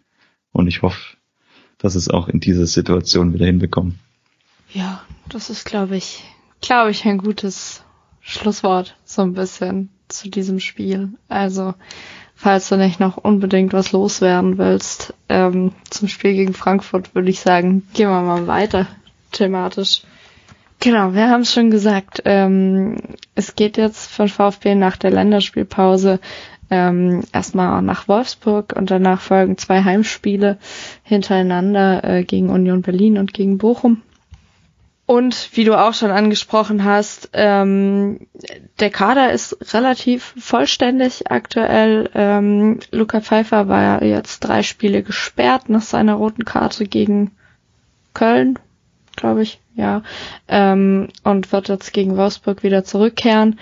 Ähm, und dann heute tatsächlich vor der Aufnahme noch ähm, wurde ein Transfer verkündet. Und zwar äh, wurde der aktuell Vereinslose zuvor in Dortmund äh, oder bis zum Sommer in Dortmund spielende ähm, Sagaru, Sagaru verpflichtet, äh, ein Innenverteidiger. Wie hast du den, den Transfer heute wahrgenommen, Jens? Also ich bin grundsätzlich mal positiv gestimmt, äh, weil das, ich hatte es ja auch an einer anderen Stelle erwähnt, nach Ende der Transferphase, dass ich das schon relativ mutig fand, äh, gerade äh, Bereich Innenverteidigung da quasi ohne wirkliche Backup-Lösung in die Saison zu gehen, weil du ja auch in der Innenverteidigung jetzt keine Nachwuchsspieler hast. Wenn du jetzt mal Basoli noch äh, rausnimmst oder Aidonis, die ja scheinbar nicht für den für die Profimannschaft so richtig in Frage kommen, dann hast du ja eigentlich kaum irgendwelche Optionen. Du hast dann Karasor, den du noch defensiv quasi in die Innenverteidigung stellen kannst und dann endet, enden die Optionen dann auch schon, nachdem er ja dann auch noch äh, Mola abgegeben hatte, mhm. kurz vor, vor Transferschluss. Von daher bin ich mal grundsätzlich froh, dass nominell zumindest jemand dazugekommen ist. Und ich glaube, es ist ja wie so oft bei, bei vielen Transfers jetzt in der jüngeren Vergangenheit so, so ein kleiner Haken ist immer dran, sagen wir mal so, wenn wir solche Spieler bekommen. Und bei Zagadou ist es halt einfach die Verletzungsanfälligkeit. Er hat ja deswegen auch in Dortmund mehr oder weniger keinen neuen Vertrag mehr bekommen oder keinen neuen Vertrag mehr erhalten. Und es ist ja jetzt muss man ja auch mal realistisch betrachten, dann, wir haben jetzt, ja, Mitte September, Mitte, Ende September schon fast. Und er war jetzt immer noch vereinslos, also das hat dann ja auch durchaus seine Gründe. Die, die, die lange Sommerpause liegt dazwischen, wo sein Berater sicher auch Möglichkeiten ausgelotet hat, war ja auch bei vielen Top-Vereinen, mal zumindest Lose im Gespräch. Und ich denke mal auch, dass da seine Verletzungshistorie sicher ein Thema war. Von daher muss man da wirklich mal schauen, alle Daumen gedrückt, dass da alles, dass da alles hält. Und ich glaube, um es dann wieder so zu sagen, wenn er fit bleibt, haben wir da eine richtig gute Verstärkung dazu bekommen. Hat ja auch gleich einen Vierjahresvertrag jetzt bekommen. Also auch perspektivisch gesehen soll er sich beim VfB gut entwickeln. Da haben wir da alle Optionen. Entweder Transfererlös oder richtig guten Innenverteidiger. Bei ihm ist halt das Thema, wie gesagt, äh, Gesundheit, Fitness ganz großes. Das wird, denke ich mal, eine relativ große Herausforderung äh, für alle Abteilungen, die damit betraut sind beim VfB, was so Belastungssteuerung und so angeht, um ihn da, um ihn da wirklich gut ranzuführen jetzt erstmal und und dann auch wirklich äh, einsatzfähig zu halten, in Anführungszeichen, weil man sich seine Statistik so aus Dortmund anguckt. Er ist ja nie über 17 Bundesliga-Pflichtspiele gekommen, das war so mal sein Top-Wert. Und es hat natürlich auch immer andere Gründe gehabt. Er war jetzt nicht immer Stammspieler in Dortmund, aber er ist dadurch seine Verletzungsanfälligkeit schon wahnsinnig oft raus gewesen. Und das, das ist natürlich schon so ein bisschen ein kleiner Haken bei der Sache. Aber insgesamt äh, kann man damit jetzt zum aktuellen Zeitpunkt, glaube nichts falsch machen. Ich glaube nicht, dass man da jetzt wahnsinnig vom, vom Gehalt her äh, irgendwelche astronomischen Summen ihm jetzt bezahlt. Das kann ich mir ehrlich gesagt bei einem ablösefreien Spieler jetzt zu der Saisonphase nicht vorstellen, dass man da sein Gehaltsgefüge für so jemand durcheinander würfelt. Also ich kann dem Transfer eigentlich weitestgehend nur Positives abgewinnen. Na, definitiv. Und wie du sagst, also ähm, wäre das ein sehr guter Spieler, der nicht sehr verletzungsanfällig wäre, dann wäre er jetzt vermutlich auch nicht beim VfB gelandet. Ich denke, so realistisch muss man leider auch immer sein. Aber ich bin, bin sehr gespannt, ähm, wie er sich einfindet. Ja, nach bei, bei aktuellem Verlauf der Spiele, wann die erste rote Karte kommt. Ich, ich bleibe gespannt. Ähm, aber ich freue mich drauf. Also ich habe so ein bisschen ähm, von Dortmunder Fans auch gelesen, die, die ja ihn in sehr positiver Erinnerung irgendwie haben und meinen, das ist ein, ist ein sehr guter und ich, ich bin gespannt. Ja, das sind Dortmund, ja. Ich glaube, in Dortmund nicht immer so ganz unumstritten gewesen auch. Aber man muss ja auch bedenken, er äh, kommt jetzt halt zum VfB. Und ich glaube, da muss man dann realistisch betrachten, dass es einfach ein paar Stufen weiter unten ist, angesiedelt. Mhm. Und ich glaube, da kann er schon wahnsinnig wertvoll sein mit seiner Qualität. Und wenn man sich das Bild heute anguckt von seiner Präsentation, äh, dann kann man, glaube ich, zumindest sicher sein, dass er relativ groß gewachsen ist und relativ massiv wirkt im Vergleich zu unserem äh, Sven hat, der dagegen gefühlt vier Köpfe kleiner aussieht. Ich, ich musste sehr lachen, weil ich, also so wie Sven hat, fühle ich, auf diesem Bild fühle ich mich ganz oft, gerade im Stadion, wenn ich die Hälfte vom Spiel nicht sehe. Aber großartiges Bild, ganz fantastisch, ja. Also, es wirkt wirklich ein bisschen unwirklich. es sieht ja. tatsächlich aus, als ob er irgendwie noch irgendwelche Plateauschuhe anhätte. Sven Mislintat meinst du? nee, ich meine schon andersrum, weil, ja, also gut, er ist jetzt zwar 1,96, aber es wirkt, es wirkt auf jeden Fall, ich würde jetzt mal sagen, für Gegenspieler könnte das vielleicht einschüchternd wirken. Ja, dass vielleicht ein 1,79 großer Sebastian Rode vielleicht nicht mehr so zum Kopfball kommt, wie am vergangenen Samstag.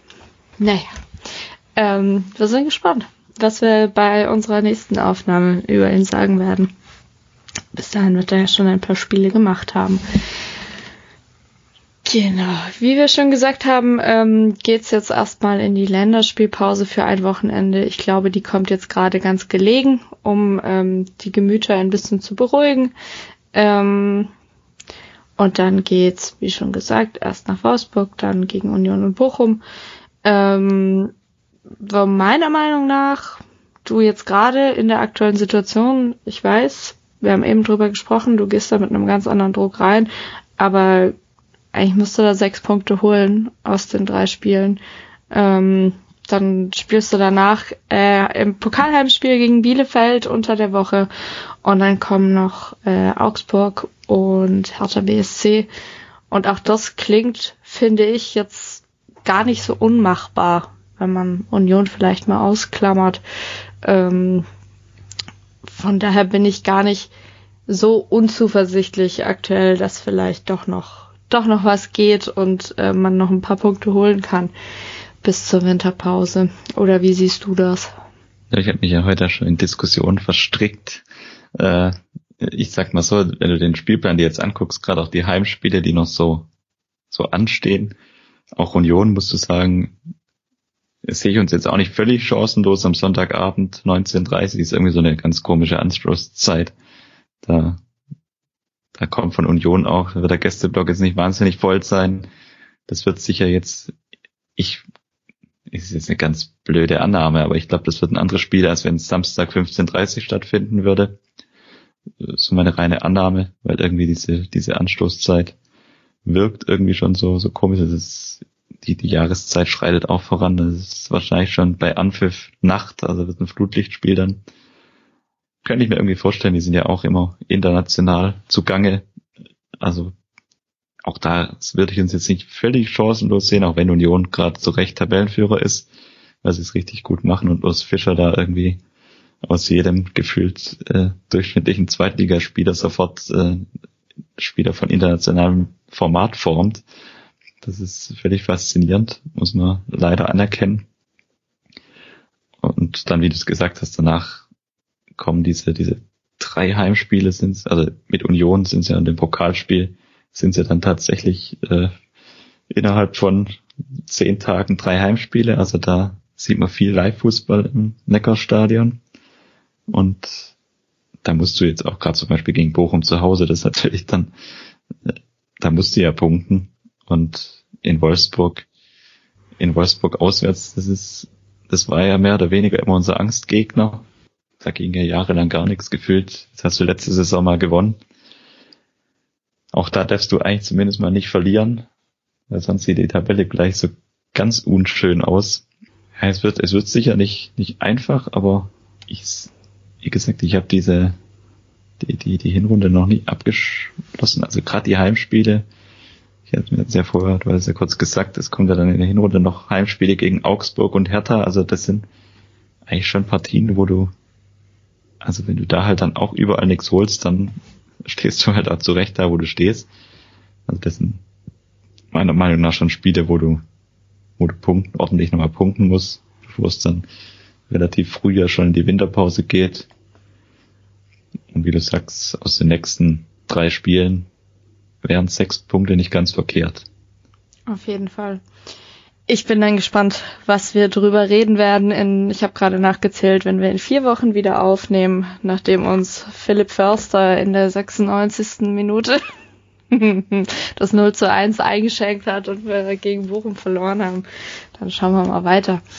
Ähm, was ich jetzt tatsächlich ähm, spannend finde, ist, dass wir, ja, ich habe es ganz am Anfang gesagt, es hat ja schon fast Tradition, auch wenn es jetzt mal ein, zwei Jahre anders war, dass es im Herbst unruhig wird beim VfB und dass wir nach acht Spielen, sieben Spielen ähm, ohne Sieg gefühlt sehr wenig über die Trainerposition diskutieren, finde ich ungewöhnlich. Ähm, das zeigt irgendwie auch, dass sich, dass sich viel verändert hat. Darüber haben wir letztes Mal schon gesprochen, wie lange Rino eigentlich schon da ist. Ähm, einer der Dienstältesten, ich weiß nicht mehr, wie, wie der wievielte Trainer der Bundesliga. Ähm, ich lese aktuell noch erstaunlich wenig Trainerdiskussionen oder übersehe ich sie nur alle. Wie, wie nimmst du das wahr?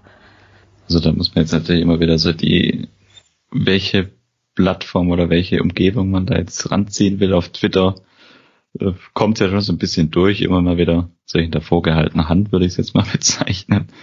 Im Stadion habe ich jetzt gar nichts in die Richtung wahrgenommen oder auch so in den Runden, wo man da so zusammensteht, vor oder nach dem Spiel oder auch im Blog selber. Ich persönlich bin auch kein, kein Freund davon. Ich, ich wüsste ehrlich gesagt äh, nichts, was, was besser wäre für den VfB in der aktuellen Konstellation. Ich kann es dir ehrlich gesagt nicht sagen. Also wenn ich an manche Namen dann denke, die jetzt auch schon dann in manchen Twitter-Kommentaren oder so generell mal irgendwo fallen gelassen werden, dann denke ich mir immer so, also dann nehme ich vielleicht eher so ein bisschen diese, diese sportliche Talfahrt in Kauf mit der Hoffnung, dass, dass vielleicht auch Rino gewisse Dinge noch einfach lernt. Und da er hat bisher oft relativ gut bewiesen, dass er Probleme erkennen und lösen kann. Ich weiß, es gibt so die Dauerthemen, die dann immer wieder auch auf Twitter angesprochen wurden und auch in anderen, anderen Bereichen, aber ich bin im Großen und Ganzen einfach froh, dass, dass wir ihn haben und dass wir Misslintat haben. Diese Kombination verspricht für mich zumindest so ein bisschen, ja, einfach auch so Zukunft, in die Zukunft geschaut, immer diese Hoffnung, dass einfach dieses Konzept aufgeht auf lange Sicht. Und ich weiß nicht, ob ich, wie ich in der aktuellen Situation umgehen würde, wenn bei uns beispielsweise jetzt, ich sage jetzt mal, ein Markus Gietzel oder so an der Seitenlinie stehen würde. Hm. Da hätte ich dieses Gefühl, hätte ich da überhaupt nicht. Also das, dass du so denkst, gut, vielleicht die letzte Saison war nicht optimal, die ist erklärbar, diese Saison, der Saisonstart ist noch nicht äh, optimal. Aber es, es wirkt immer so, also zumindest stellt sich dieses Gefühl bei mir dauerhaft seit, seit er eigentlich da ist, immer ein, es wirkt, es wirkt immer so, als ist eine Idee vorhanden und die Idee wird verfolgt. Und sie wird auch durch, durch die aktuelle sportliche Talfahrt verfolgt. Es geht nicht immer alles auf, aber ich habe einfach nach wie vor ein gutes Gefühl und bin überzeugt, dass dieser Weg, dass dieser Weg der richtige ist, auch wenn es vielleicht dann mit den Ergebnissen rational im Moment gar nicht belegbar ist du vielleicht sagen kannst, da wären andere Trainer schon lang entlassen worden oder die Diskussion wäre viel emotionaler, viel hitziger. Ja, ich, ich weiß nicht, ob ich das brauche im Moment. Also ich bin ehrlich gesagt, ich kann es jetzt mal wiederholen, froh, dass er da ist. Und wenn ich mir dann jetzt zum Beispiel überlegen würde, das Szenario Materazzo würde gehen, Missintat würde konsequenterweise ja dann auch wahrscheinlich gehen müssen oder wollen, welche Person danach kommen würde. Also ich, ich kann mir einfach nichts geeigneteres oder nichts besseres vorstellen. So geht's mir zumindest im Moment.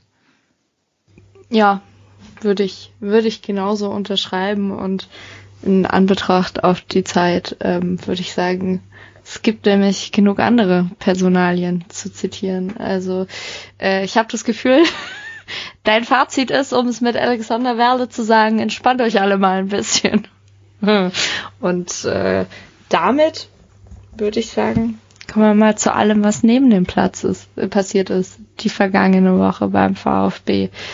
Ähm, es ist Wahnsinn, weil darüber wurde musste erstaunlich wenig gesprochen werden die letzten Jahre. Und ähm, irgendwas ist in der letzten Woche passiert, dass man das Gefühl hat, es wird auch neben dem Platz immer unruhiger beim VfB und alles fing natürlich an mit der Mitgliederversammlung am vergangenen Sonntag, also genau nicht jetzt nach dem Frankfurt-Spiel, sondern äh, die Woche davor.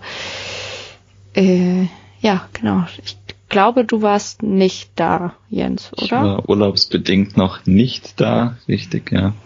Genau, und aber gerne, du warst ja vor Ort, deswegen müsstest du hier kurz aushelfen und deine Eindrücke mal schildern.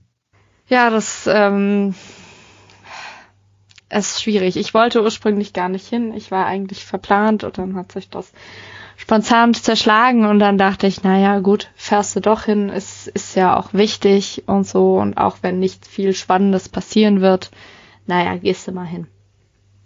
Ähm, Im Nachhinein muss ich sagen, je länger ich über diese Veranstaltung nachdenke, desto absurder fand ich sie irgendwie, auch wenn auf dem Papier nicht viel passiert ist, was ich ne, bis auf die offensichtlichen Dinge, auf die wir gleich noch kommen.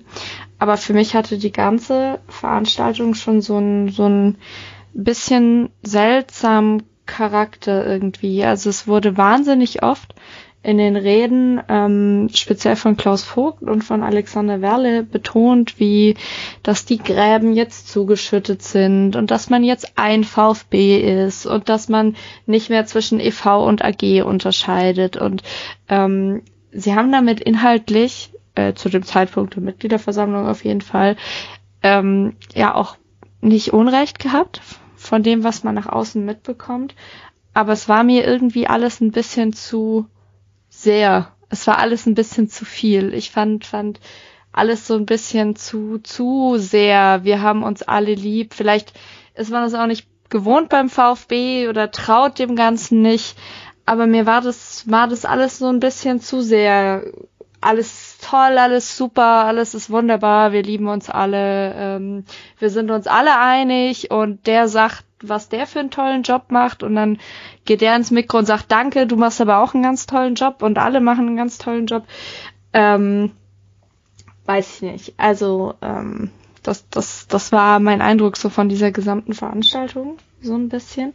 Ansonsten war das natürlich eine äh, für den VfB im Vergleich zu den letzten Jahren sehr kurze Mitgliederversammlung mit mit knapp fünf Stunden, glaube ich.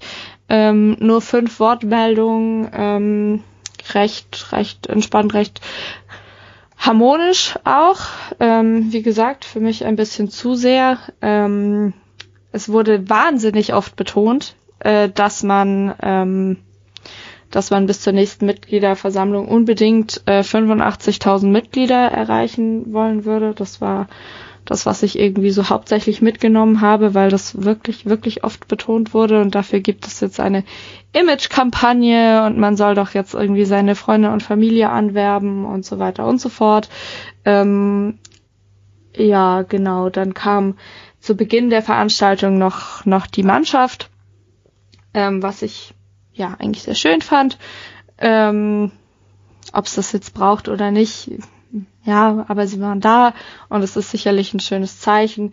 Ähm, das wurde auch auf in den darauffolgenden zwei Stunden bis zur Aussprache wirklich ähm, sehr oft erwähnt, dass die Mannschaft da ist und wir haben sehr oft für die Mannschaft geklatscht. Ähm, und, und die Helden aus München und wie gesagt, mir war das irgendwie alles bisschen eine, eine Spur drüber.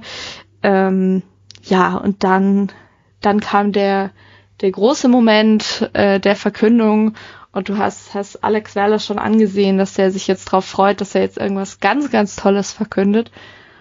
Und ähm, ehrlich gesagt haben alle um mich rum so, ich habe so um mich rum gehört, oh, oh, oh, jetzt kommt die Vertragsverlängerung vom Misseltat und so. Ähm, und plötzlich kriegst du dann so eine PowerPoint-Präsentation und zwei Bilder eingeblendet von, von äh, Sami Kedira und Philipp Lahm und weißt irgendwie gar nicht, was passiert. Und ähm, von den in den Medien berichteten Jubelstürmen habe ich jetzt auch nicht so viel mitgekriegt. Also es wurde halt irgendwie geklatscht aber gefühlt war da viel Verwirrung dabei, was denn jetzt da passiert. Und dann hast du aber gesehen, dass, dass die Bilder so angeordnet waren, dass da noch was kommt, dass da noch ein drittes kommt. Ja, und dann kam er, dann kam äh, Christian Gentner und äh, damit verbunden eben, äh, also genau für die, die es vielleicht nicht mitbekommen haben, Sami Kedira und äh, Philipp Lahm wurden angekündigt äh, als sportliche Berater was auch immer das bedeutet.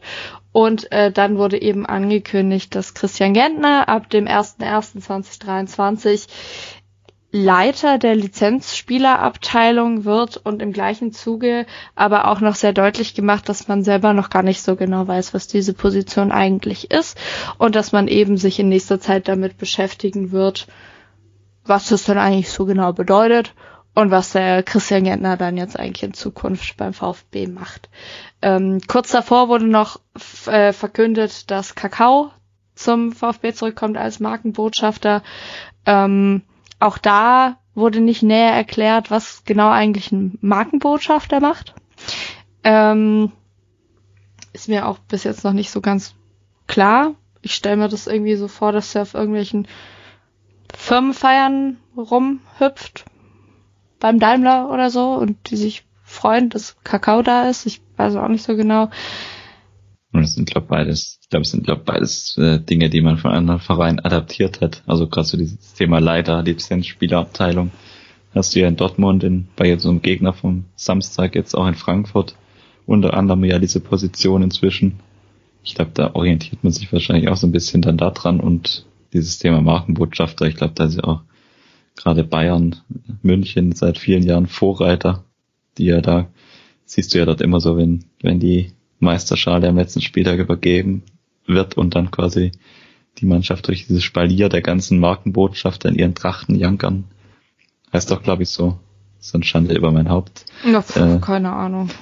Ja. Die dann da immer an der Seitenlinie stehen, also von Claudio Pizarro über Giovanni Elber und diese ganzen ehemaligen Bayern-Spieler, die sich da eben verdient haben mhm. als Botschafter. Und ich glaube, ich könnte mir durchaus vorstellen, dass das auch so ein bisschen aus dieser Tradition herrührt, dass VfB eben diese beiden Positionen auch abdecken will.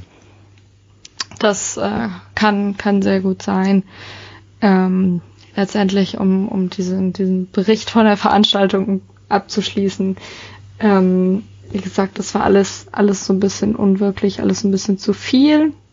Inklusive, ich find's, find's immer noch Wahnsinn, dass du auf so einer Mitgliederversammlung 4,50 Euro für eine Flasche Wasser zahlst äh, oder irgendwie Essen kriegst du ab 7,50 Euro und ja, wenn du, wenn du halt kein Fleisch isst, dann kannst du dir halt für, ich glaube, 6,50 Euro ein Käsebrötchen holen. Oder ähm, ja, es hat Pech gehabt auch. Ähm, naja, gut, okay, da kann jetzt der VfB auch nicht direkt was dafür. Aber ja, genau, wie gesagt, ich bin, ich, ich bin mit so ein bisschen gemischten Gefühl rausgegangen aus der aus, aus dieser Mitgliederversammlung, weil ich weil mir nicht so ganz klar war, was da eigentlich gerade passiert ist und weil ich viele Reden an dem Tag gehört habe, die schön klingen sollten, aber bei denen mir auch nach 20 Minuten schöne Worte nicht ganz klar war, was mir damit eigentlich gesagt werden sollte. Also ich habe mitgenommen 85.000 Mitglieder und dafür gibt's jetzt irgendwelche ähm, emotionalen YouTube-Filmchen, wo irgendwie aus irgendeinem Grund plötzlich Kevin Gorani auftaucht. keine Ahnung. Ähm, ja, irgendwas mit, also, ne, Kedira Lam und Gentner offensichtlich. Und ähm, dann gab's noch die Dame, die, die ihren Redebeitrag angemeldet hat, um sich zu beschweren, dass für sie als Mensch zu viel Knoblauch und Salz im Stadion essen, das gut. Ähm, und das war, glaube ich, auch die umstrittenste Rede an diesem Tag.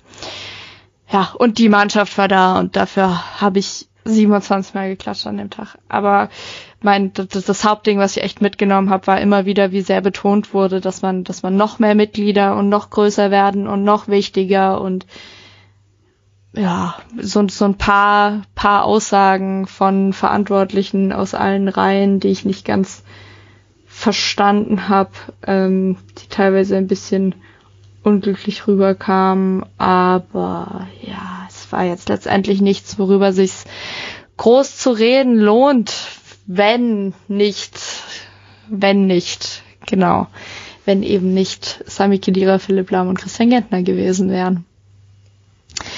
Du wirst ja vermutlich am Laufe des Tages am Sonntag diese drei Namen irgendwie auch gelesen haben, Jens.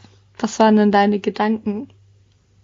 Also ich glaube, äh, du hast es vorher, als du die Versammlung bei dem Punkt geschildert hast, ich glaube, da ging es mir dann aus der Entfernung sozusagen an dem Tag ähnlich. Ich war erstmal ein Stück weit irritiert, weil es ja dann auch so durchgesickert ist. Äh, man kann sich ja dann auch nicht so ganz davon freimachen, wenn man jetzt auch nicht persönlich vor Ort sein kann, äh, wenn man einfach äh, eben noch verplant war, das Ganze dann gar nicht zu verfolgen. Also gerade wenn man auf Twitter aktiv ist, guckt man dann doch das ein oder andere Mal hier rein und wurde ja auch relativ aktiv begleitet.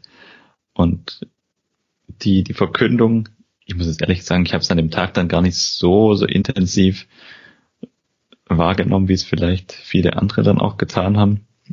Natürlich die drei Namen, die sind natürlich wahrscheinlich auch von der von Wehrle mit einer gewissen Erwartungshaltung verbunden worden, dass da mehr oder weniger ein Begeisterungssturm losbricht, weil die Namen ja schon ein bisschen Gewicht haben so in der jüngeren VfB-Historie, egal ob jetzt positiv oder negativ gesehen. Aber zumindest kann man mal von allen behaupten, dass sie, dass sie relativ prägende Rollen sportlich, also Philipp Lahm jetzt mit Einschränkungen, aber die anderen beiden ja doch relativ prägende Rollen auch beim VfB inne hatten, eine lange Zeit. Und von daher war ich jetzt nicht so wahnsinnig überrascht, äh, dass diese Namen mal wieder im VfB-Kosmos irgendwie auftauchen. Gentner war ja oftmals auch schon so ein bisschen in der im Gespräch mal wieder, ja auch schon zu Zeiten von Hitzelsberger der ihn ja da auch einmal in einem Interview ins Spiel gebracht hatte. Bei ihm ist es sicher überraschend gewesen, weil er auch noch aktiv im Moment spielt in der Schweiz. Aber insgesamt, um es abzukürzen, äh, kann ich sagen, dass ich irritiert bis überrascht war, muss man so, zu, so auszudrücken. Ich glaube, das deckt sich gar mit dem, was, was eben auf der Versammlung ähm, passiert ist. Und irritiert bis überrascht war dann nach meinem Empfinden nach auch Alexander Werle, dass das die erwarteten Jubelstürme eben nicht gab. Also ich hatte, hatte auf dieser Mitgliederversammlung echt das Gefühl, der, der hat es angekündigt und aufgebaut und wie irgendwie so ein, also ich möchte mich entschuldigen, wenn sich da jetzt irgendwer von dem Vergleich angegriffen fühlt, aber wie so ein Kind, was gerade seiner Mama irgendwie das neue Spielzeug präsentiert. Oder was weiß ich, guck mal Mama, was ich kann und, und wirklich mit so, mit so strahlenden Augen jetzt gedacht hat, irgendwer rennt auf die Bühne und knutscht ihn ab oder so, ich weiß es nicht. Also ich hatte in dem Moment wirklich den Eindruck, er hat es erwartet und dann hat er wohl vielleicht nicht unbedingt auf der Mitgliederversammlung direkt, weil es gab ja den erwarteten Applaus auch, wenn auch vielleicht nicht so ausgeprägt, aber noch an dem Abend ähm, und auch am nächsten Morgen gemerkt, das kam vielleicht gar nicht so gut an, wie er es erwartet hat. Und ähm, anders kann ich es mir nicht so ganz erklären, dass es dann so schnell eine Pressekonferenz gab. Also ähm, ich denke, es war so eine Mischung aus, man war halt völlig über, also völlig überrascht, dass es eben nicht nicht kritikfrei aufgenommen wurde. Ähm, dass du mit dem Namen Christian Gentner im Stuttgarter Umfeld viele Menschen provozierst oder da viele Menschen wahnsinnige Emotionen mit verbinden, äh, positiv wie negativ. Ähm, dafür muss man sich meiner Meinung nach jetzt keine keine oder nicht jahrelang mit dem VfB beschäftigt haben. Ähm, aber also vielleicht ist kam die Pressekonferenz auch am Montag danach direkt, weil die drei Spieler ja anders nicht Zeit hatten oder so, ich weiß es nicht. Aber ähm, es kam für mich sehr überraschend, dass dann am nächsten Tag direkt diese Pressekonferenz kam. Ähm, hast du sie gesehen, Jens?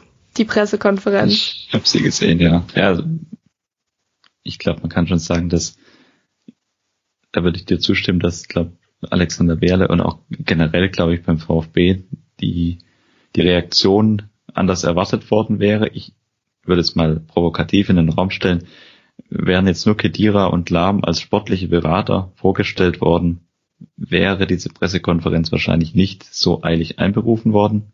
Ist absolute Mutmaßung meinerseits, vielleicht war es auch schon entsprechend angesetzt, weil die beiden äh, als sportliche Berater ja, ich sag's jetzt mal so, wie es der Name schon sagt, eine beratende Funktion einnehmen sollen und nicht am operativen Geschäft direkt teilnehmen.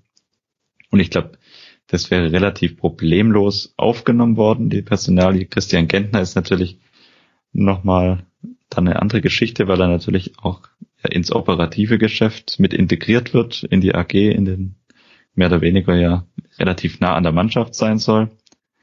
Und ich denke mal, bei ihm kam es auch am unerwartetsten, weil er, wie es ja gerade schon gesagt hat, ja auch eigentlich aktiv spielt. Er beendet ja jetzt seine aktive Laufbahn auch vorzeitig um eben diesen Posten dann annehmen zu können. Und da kann natürlich sicher auch dieser Punkt dazu, was ja dann auch bei dieser Pressekonferenz mehr oder weniger nochmal rausgestellt wurde, dass eigentlich sein Aufg Aufgabenbereich auch noch gar nicht so wirklich klar ist, dass zwar klar ist, wo er so eingruppiert oder eingeordnet werden soll in dieser, in dieser Hierarchie sozusagen. Das wurde ja dann auch betont, dass er eben an Sven Bissintat berichten soll und an den Trainer und dass es eben nicht andersrum sein soll. Aber es wirkte alles so ein bisschen einfach unvorbereitet und unglücklich, sage ich mal so, weil man eigentlich hätte wissen müssen, dass der Name, wie du es gesagt hast, natürlich nicht nur positive Reaktionen hervorruft, obwohl ich glaube, dass das einfach VfB intern so ein bisschen unterschätzt wurde, weil da ja, Christian Gentner und auch seine Familie ja beim VfB immer wieder relativ stark involviert waren und generell hier so im Fußball in der Region relativ stark äh, involviert sind, auch mit seinen Brüdern. Ich glaube, da gibt es einfach so eine zwei verschiedene Ebenen. Einmal so dieses Fußball-interne, nenne ich es jetzt mal in Anführungszeichen. Ich glaube, da wäre man jetzt nicht auf die Idee gekommen, dass diese Entscheidung pro Gentner als Leiter der Lizenzspielerabteilung wahnsinnige Kritik hervorruft. Ich glaube, es gibt auch in Fankreisen durchaus äh, Personen, die das absolut begrüßen. Muss man auch realistisch sehen. Ich glaube, da ist wieder schon so ein bisschen wieder mal ein Ausschnitt, der das verstärkt, dass es dort relativ kritisch gesehen wird, weil Gentner dort generell schon jeher relativ kritisch betrachtet wurde. ist jetzt nicht nur Twitter, aber es ist dort relativ verstärkt meiner Meinung nach. Und das war dann so diese Gemengelage, die die, die diese PK, PK wahrscheinlich zumindest mal, wenn sie nicht so angesetzt hat, sicher mal beschleunigt hat, die anzusetzen. Was dann natürlich in der Konsequenz auch unglücklich war, weil wenn ich so eine PK einberufe und dann da quasi nochmal unterstreicht, dass die Rolle von Gentner eigentlich noch gar nicht so ganz klar ist, wo er jetzt genau aktiv werden soll, sondern dass es eben nur so grundsätzlich abgesteckt ist und dann ja auch deutlich wurde, dass mit Misslintat als seinem unmittelbaren Vorgesetzten mehr oder weniger dann überhaupt nicht abgestimmt war. Das wirkte alles sehr, sehr unglücklich. Ja, ich denke, genau das ist es, was, was dann irgendwie nochmal Öl ins Feuer gegossen hat. Ähm, weil meiner Meinung nach hättest du diese Antritts-PK völlig entspannt mit Kedira und Lahm machen können, weil bis Christian Gentner kommt, hat es ja einfach noch auch noch ein bisschen Zeit. Ähm, und dann wäre es vermutlich geschickter gewesen zu warten, bis ein bisschen klarer ist, ähm, was er eigentlich macht oder machen soll zukünftig beim VfB. Ähm, und so hatte ich den Eindruck, du wolltest einfach möglichst schnell diese Pressekonferenz machen um die Gemüter zu beruhigen und hast es aber geschafft, damit das genaue Gegenteil zu erreichen, indem du halt einmal irgendwie weiterhin signalisierst, der ist jetzt da, aber wir wissen auch nicht genau wofür und wieso. Ähm, und dann eben noch quasi die Aussage, ähm, dass Sven Mislintat davon oder dass mit Sven Mislintat gar nicht gesprochen wurde darüber. Und ähm, ich glaube, dass das war halt auch so der Hauptauslöser, warum es dann ähm, ja doch auch schon wieder so ein bisschen brennt die letzte Woche, habe ich den Eindruck im Umfeld, ähm, weil es meiner Meinung nach wahnsinnig ungeschickt gelöst wurde einfach, ähm, weil du eh schon lange die ganze Zeit von allen Seiten hörst, wann wird denn jetzt mit Misslintat verlängert? Und dann hieß es klar, erstmal die Transferphase abwarten. Und ich, ich persönlich verstehe auch völlig, dass du ähm, in einer sportlichen Situation, die ja jetzt auch nicht so wahnsinnig berauschend ist, einfach noch die Hinrunde abwarten möchtest ähm, oder zumindest noch ein bisschen länger abwarten möchtest, wie die neue Saison läuft. Womit ich nicht sagen will, dass ich persönlich nicht mit Sven Mislintat verlängern würde. Ähm, aber ich verstehe vollkommen, dass, dass diese Vertragsverlängerung nicht eine Woche nach dem Ende der Transferperiode jetzt verkündet wird. Ähm, aber ich habe den Eindruck, da sind viele ein bisschen emotionaler dabei. Und du machst es halt nicht besser, wenn, wenn du dann noch sagst, ja, wir haben jetzt jemanden eingestellt, der eng mit ihm, mit Sven Mislintat zusammenarbeiten wird, aber Sven Mislintat wusste das gar nicht. Ähm, da, da, da bringst du dich natürlich auch für Vertragsverhandlungen in keine gute Position und du machst dich halt auch einfach nicht beliebt damit. Und ich, ich verstehe einfach nicht, da, dass man, dass man damit nicht rechnet oder, oder, ja, okay, dass der Name Christian Gentner nicht gut ankommt oder so schlecht ankommt oder wie auch immer, das kann dich meinetwegen noch überraschen, ähm, dass man dann so eine, so eine völlig unvorbereitete Pressekonferenz abliefert und denkt, es würde irgendwen beruhigen und nicht im Gegenteil alles schlimmer machen da, da, da finde ich, das darf schon, darf dir eigentlich schon nicht passieren. Ich reg mich schon wieder auf. Es tut mir leid, aber ähm, ich verstehe das einfach nicht. Und, und damit auch so in die Öffentlichkeit trägst, ja, ähm, äh, ja, ich finde, das sind gerade irgendwie Machtspielchen auch so ein bisschen, die du in die Öffentlichkeit trägst, was völlig unnötige Unruhe einbringt. Ähm, weil hättest du sonst gesagt, okay, Vertragsverlängerung ab dem 15. Spieltag, wie es ja jetzt gemacht wurde, dann ähm, fände ich das vollkommen in Ordnung. Aber wenn du halt zwischendurch signalisierst, du stellst Leute ein, ähm, sprichst darüber nicht mit deinem Sportdirektor und der ist ja dann aber umgekehrt auch gut darin, das, das deutlich zu machen, auch wenn ja mittlerweile kommuniziert wurde, dass das alles ausgeräumt ist oder so. Aber ich finde, du merkst in den Aussagen von Sven Mislintat schon, schon die Spitzen auch noch so ein bisschen, ja. Hier, ja, ich, ich werde so mit ihm zusammenarbeiten, als hätte ich ihn selber ausgesucht und so. Ähm, ich glaube halt nicht, dass, dass das Sven Mislintat von dem, was man in der Öffentlichkeit wahrnimmt, so der Typ ist, dem das passt und der da so das, das so locker wegsteckt, dass er bei so einer wichtigen Entscheidung übergangen wird Plus, dass er jemanden zur Seite gestellt bekommt, von dem niemand so genau weiß, was er eigentlich tun soll. Ähm, und ehrlich gesagt mir auch noch nicht so ganz bewusst ist, was, was ihn auch dazu befähigt, ehrlich gesagt. Also ich habe kein riesiges Problem mit Christian Gentner, aber ähm, ich sehe noch nicht so ganz, was er mitbringt, was, was jetzt den VfB wahnsinnig bereichern würde, ehrlich gesagt. Gut, das ist natürlich, wie du es gesagt hast, äh, die, die Vorerfahrung hat er auf jeden Fall nicht. Es ist seine erste Tätigkeit in dem Bereich. Ich weiß nicht, ob man für den Posten jetzt, ob man da wirklich dieses, hatte ich auch die Diskussion, die Tage dann, ob du da jetzt wirklich diese große Vorerfahrung brauchst oder ob das, diese ganze Diskussion hängt sicher auch meiner Meinung nach relativ stark an dem Namen Gentner. Das muss man, glaube auch sich bewusst machen. Also ich, ich habe mir auch die Tage mal überlegt, was wäre passiert, äh, wer da hätte Kedira und Lahm als sportliche Berater vorgestellt und Person X, die von der Sporthochschule in Köln äh, gerade abgeht, als Leiter der Lizenzspielerabteilung, jetzt mal überspitzt gesagt, die diesen Posten wahrnimmt. Ich glaube, die Diskussion wäre eine andere gewesen. So ist es natürlich so auch unterschwellig, spielt sicher auch so ein bisschen dieser Vorwurf mit rein, dass man dass man Gentner da jetzt gleich bei erster Gelegenheit sozusagen mit ins Boot holt wieder, wo viele sicher nicht ganz unfroh waren, dass er jetzt eben in der, bei Union Berlin gespielt hat und dann in der Schweiz und jetzt zwischen dem VfB und ihm erstmal so ein bisschen Distanz lag. Er kommt jetzt halt wieder zurück. Ich kann auch ehrlich gesagt, das muss ich auch ganz offen sagen, ich, ich habe ihn als Spieler, hatte ich auch ein zwiegespaltenes Verhältnis zu ihm, ganz offen. Aber ich kann ihn jetzt natürlich auch noch nicht auf der Funktionsebene einschätzen, wie er sich da macht. Das kann, glaube keiner von uns im Moment.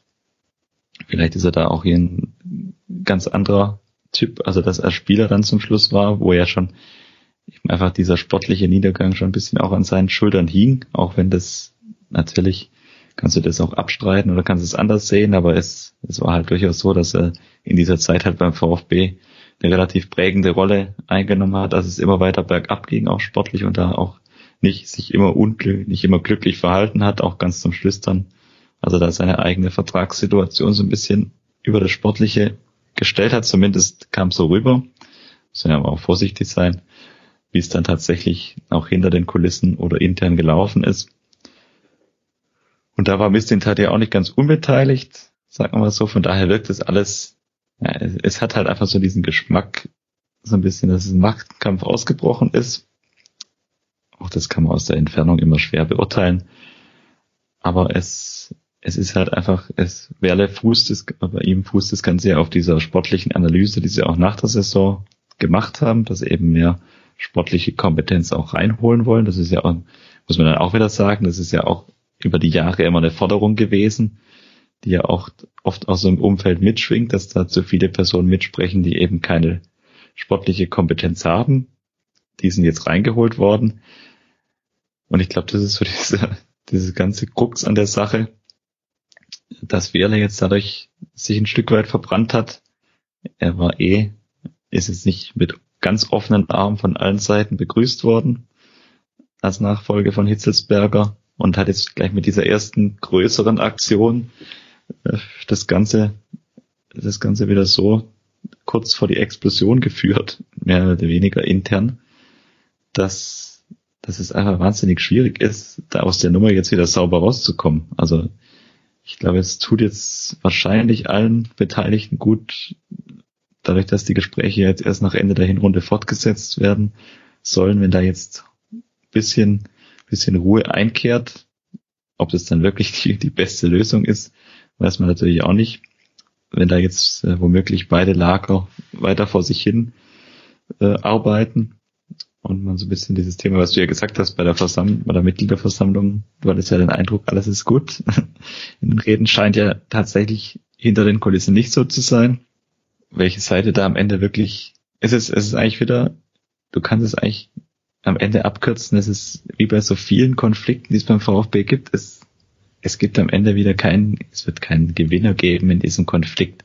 Es gibt am Ende wieder eigentlich nur Verlierer und der, der Verein ist öffentlich wieder in schlechtes Licht gerückt. Es ist einfach wahnsinnig ärgerlich und ich verstehe es ehrlich gesagt nicht, warum erwachsene Menschen sich da immer gegenseitig das Leben so schwer machen und nicht einfach mal sauber zusammenarbeiten können. Es geht mir ehrlich gesagt, da könnte ich mir jetzt, wie du vorher gesagt hast, nach dem Frankfurt-Spiel wirklich wahnsinnig aufregen, weil es mir einfach nicht in den Kopf geht. Also diese Machtspielchen ständig, dieses, äh, wir holen dann die ins Boot und wissen aber, dass das dem der Gegenseite nicht so ganz passt, äh, binden die da nicht ein und es sind immer so diese es ist immer im Detail was anderes, aber im Großen und Ganzen ist es immer ähnlich. Es ist einfach ja. wahnsinnig ärgerlich und nervig. Ja, absolut, absolut. Und das möchte ich nochmal sagen, genau, das, das, letztendlich genau das, was ich unterschwellig so ein bisschen sagen wollte mit dem Eindruck von der Mitgliederversammlung.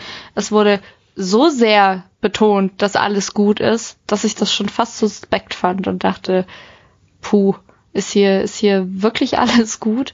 Ähm, und ja, letztendlich, wie du sagst, so wirkt es auch. Und dann hat man eben, äh, nachdem man diese Pressekonferenz abgehalten hat, weil man wohl gemerkt hat, dass das auf der Mitgliederversammlung nicht so gut ankam, wie man dachte, hat man dann gemerkt, dass die Pressekonferenz nicht so gut ankam, wie man dachte.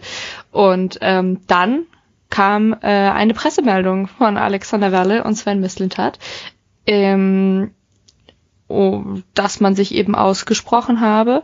Ähm, ich finde persönlich nochmal mit, mit Spitze von Sven Mislintat irgendwie, wie schon gesagt, ja, ich werde so mit ihm arbeiten, als hätte ich ihn selber ausgewählt. Ähm, also so ganz, ganz entspannt wirkte diese Pressemeldung auf mich eben auch nicht. Ähm, Alexander Weller hat da gesagt, ja, er hat, er hat da eben einen Fehler gemacht und dann wurde da eben auch verkündet, dass die ähm, Verhandlungen zur Verlängerung des Vertrages von Sven Mislintat nach dem 15. Spieltag beginnen sollen. Das ist Mitte November. Ähm, genau. Was meiner Meinung nach ganz gut ist, dass man eben in diese Diskussion die ein bisschen entzerrt. Ähm, ja, gut, es braucht wieder Pressemeldungen beim VfB. Es ist, äh, ja, also solche Pressemeldungen meine ich, in denen man dann wieder verkündet, dass eigentlich alles gut ist und man sich total lieb hat. Ja. Und ähm, dann habe ich gestern Abend, ähm, also nach dem Frankfurt-Spiel, noch den Auftritt von Alexander Werle beim SWR ähm, beim Sport im Dritten gesehen. Ähm, hast du den auch gesehen, Jens? Ja. Ja ja, ähm, natürlich auch irgendwie alles ein bisschen unglücklich, dann ausgerechnet nach diesem Frankfurt-Spiel da zu sitzen, wobei ähm, er auf mich sehr entspannt wirkte und meinte, ja, war ein schlechtes Spiel, aber wir hatten halt ja auch schon gute Spiele und haben uns halt nur nicht belohnt. Ähm, also irgendwie auch sehr entspannt, entspannter als ich, auf jeden Fall, weil ich war immer noch sauer. Ähm, wie hast du seinen Auftritt wahrgenommen bei Sport im Dritten? Ich glaube, den, den Auftritt den kann man wirklich relativ schnell abkürzen, weil es ja eigentlich, es gab ja eigentlich nicht wirklich was Neues, muss man ja immer so ja. sagen. Also das kann man ja, glaube ich, so als Überschrift drüberlegen. Also eine wirkliche Erkenntnis aus dem Auftritt konnte man jetzt nicht wirklich ziehen. Außer dass, dass er kein Dart-Profi mehr wird. Da habe ich ja die Krise gekriegt. Entschuldigung, als bekennender Darts-Fan. Ja, Halleluja. Entschuldigung, das, ja. Da hast du eher ein Auge dafür. da bin ich dann relativ entspannt weil ich da weniger Berührungspunkte hatte. Aber da hast du recht, das war das jetzt wirklich glorreich. ja, ja, aber also die auf diese Thematik angesprochen, jetzt auch mit Missiontat, er wollte ja dann auch keine Gründe nennen, sozusagen.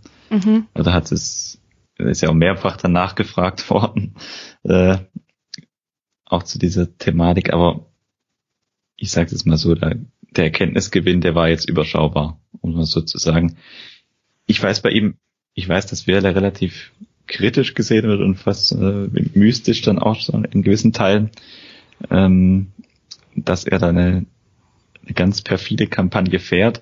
Ich bin mir bei ihm da ehrlich gesagt, ich bin mir gar nicht mal so 100% sicher, ob das nicht vielleicht auch äh, vieles irgendwie einfach im Moment auch von seiner Seite wahnsinnig unglücklich ja. äh, formuliert und äh, von, von, von der ganzen Herangehensweise gestaltet ist, weil ich weiß gar nicht, ob er wirklich, er bringt ja immer wieder zum, Miss, zum Ausdruck, dass er auch mit Misslintat grundsätzlich verlängern will und dass er sie sich weiter gut vorstellen kann. ich glaube ihm das sogar in gewissen Teilen. Aber im Moment vermittelt er dann halt in gewissen Bereichen teilweise ein anderes Bild oder man nimmt es einfach auch aufgrund der Vergangenheit beim VfB, wenn man da gewisse Dinge schon fast befürchtet immer wieder mal anders war. Er ist in Köln auch nicht wirklich unumstritten gewesen. Das spielt er sicher auch noch mit rein. Aber ich habe so, so dieses ganz unterschwellige Gefühl, werde ich nicht los, dass er da sich einfach ein bisschen vergaloppiert hat, um es mal so ja. zu sagen. Und einfach diese, diese Vorstellung von, von Lahm und Kedira als sportliche Berater und Gentner als Leiter der Lizenzspielabteilung einfach da vielleicht gar nicht, es klingt jetzt wahnsinnig, vielleicht werde ich, ich werde wie beim VfB meistens besser, eines Besseren belehrt in der Zukunft. Aber ich, ich, ich habe so ein bisschen das Gefühl, er hat vielleicht auch einfach erwartet, ja, und Sven Missint hat und das Umfeld schreit da Hurra und wird sagen, ja, klasse, Alex, ist ja perfekt, dass du die ins Boot geholt hast, dass du die alle für uns gewinnen konntest. Und ich glaube, er hat da wirklich mit dieser Reaktion überhaupt nicht gerechnet und ich weiß wirklich nicht, ob da, wie das auf Twitter, könnte es ja das Gefühl bekommen, da steckt ein ganz perfider Plan dahinter. Mhm. Ich bin mir da ehrlich gesagt überhaupt nicht sicher. Ich könnte mir, wenn ich ihn so, so einschätze, ohne das wirklich, ohne irgendwie das Böse zu meinen, aber ich könnte mir wirklich vorstellen, dass er eine ganz andere Reaktion erwartet hat. Und diese, diese Option, dass das wirklich auf so negative, äh, so eine negative Reaktion hervorruft, ich könnte mir vorstellen, dass er damit nicht gerechnet hat. Ja. Ja, genau, das glaube ich auch. Und deswegen kommt dann so eine überstürzte Pressekonferenz und dann irgendwie auch so eine Pressemeldung, die, die, die für mich noch so einen passiv-aggressiven Unterton irgendwie hat, ähm, weil, weil er das völlig falsch eingeschätzt hat.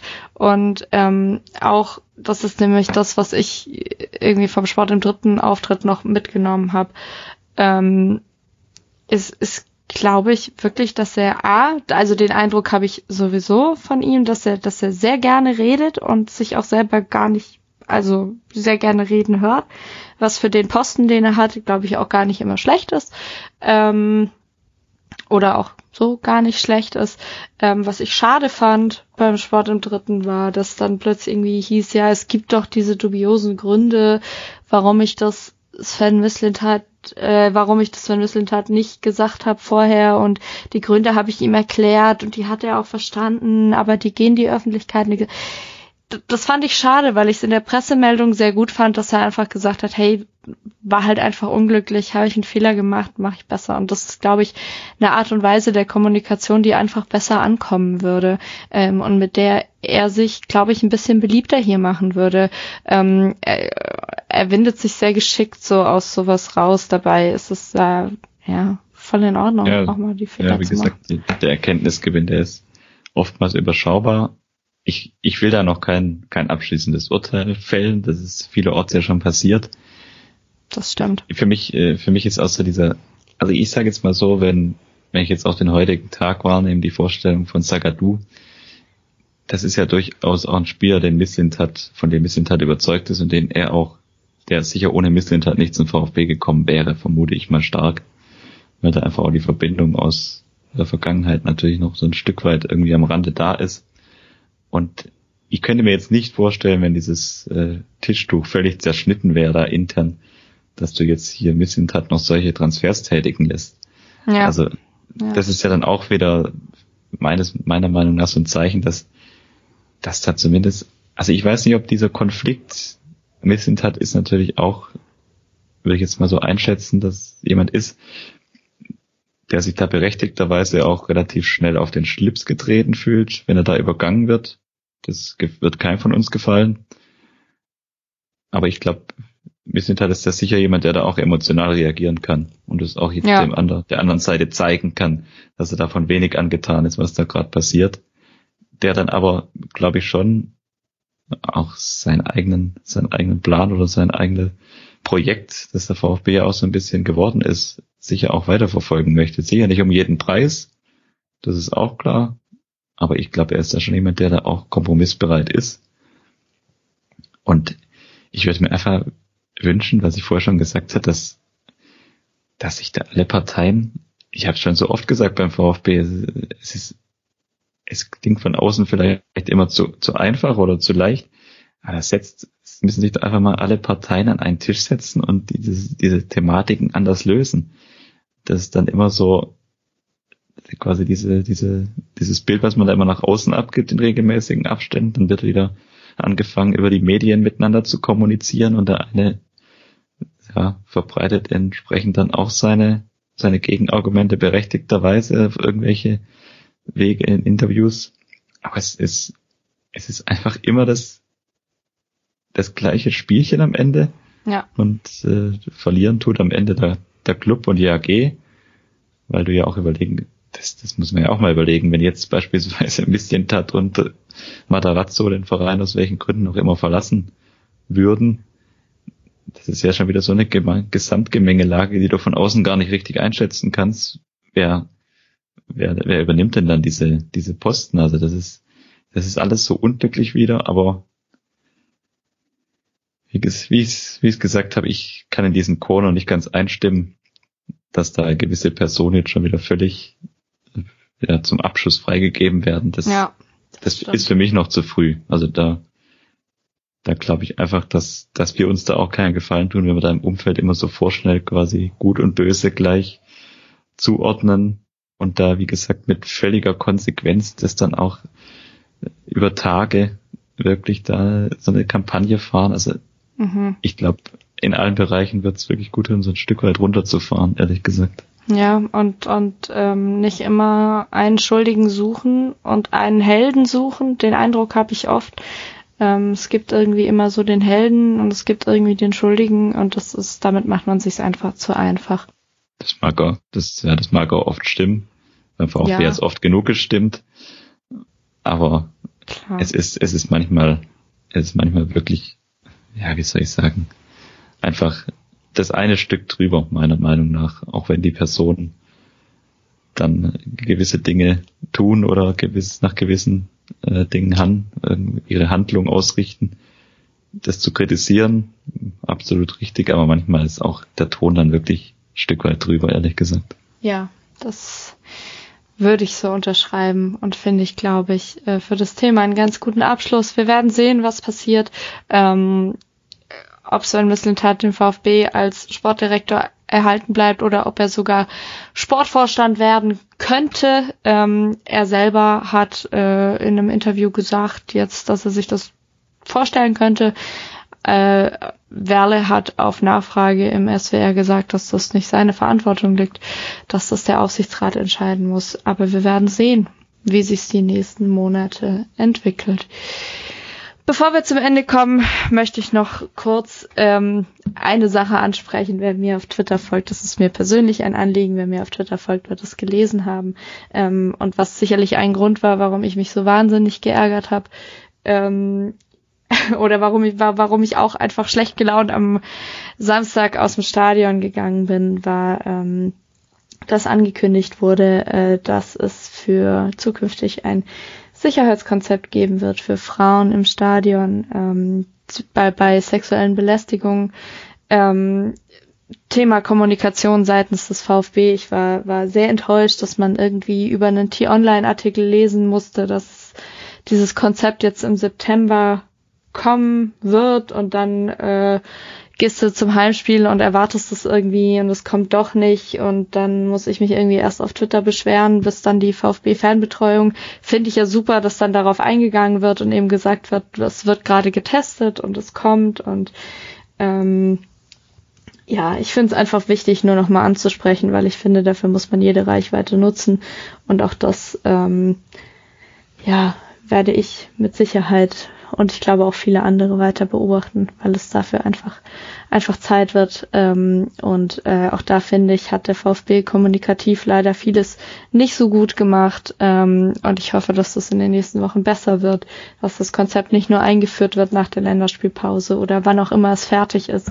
sondern klar kommuniziert wird, ähm, ich möchte nur auch hier nochmal die Reichweite nutzen, darauf hinzuweisen, dass es sowas geben wird und sowas eben auch zu nutzen, wenn es soweit ist. Wir werden bestimmt nochmal drüber sprechen, wenn es das gibt, weil es einfach zu wichtig ist, um es unter den Tisch fallen zu lassen.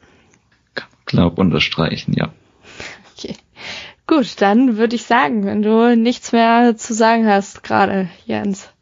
Ich habe eigentlich nur noch einen Abschlusssatz und kann eigentlich, kann eigentlich nur hoffen, dass, dass wie gesagt, dass sich alle Parteien da irgendwie, dass man einen gangbaren Weg findet. Und ich glaube, das muss man auch nochmal rausstreichen, dass sportlich für den VfB wahrscheinlich die, die beste Lösung, die ist auf jeden Fall die, dass Sven Bissent halt uns erhalten bleibt. Und ich hoffe, dass sich da eine Lösung findet, dann im Herbst oder Winter, je nachdem, wann die Gespräche aufgenommen, fortgesetzt, wie auch immer man das dann bezeichnen will, gibt's ja auch mal die, die verschiedenen Deutungsvarianten. Aber ich glaube abschließend, Sven Bissent hat, tut dem VfB, glaube wahnsinnig gut und ich hoffe, dass er uns erhalten bleibt und alle Parteien geeignete Lösung finden.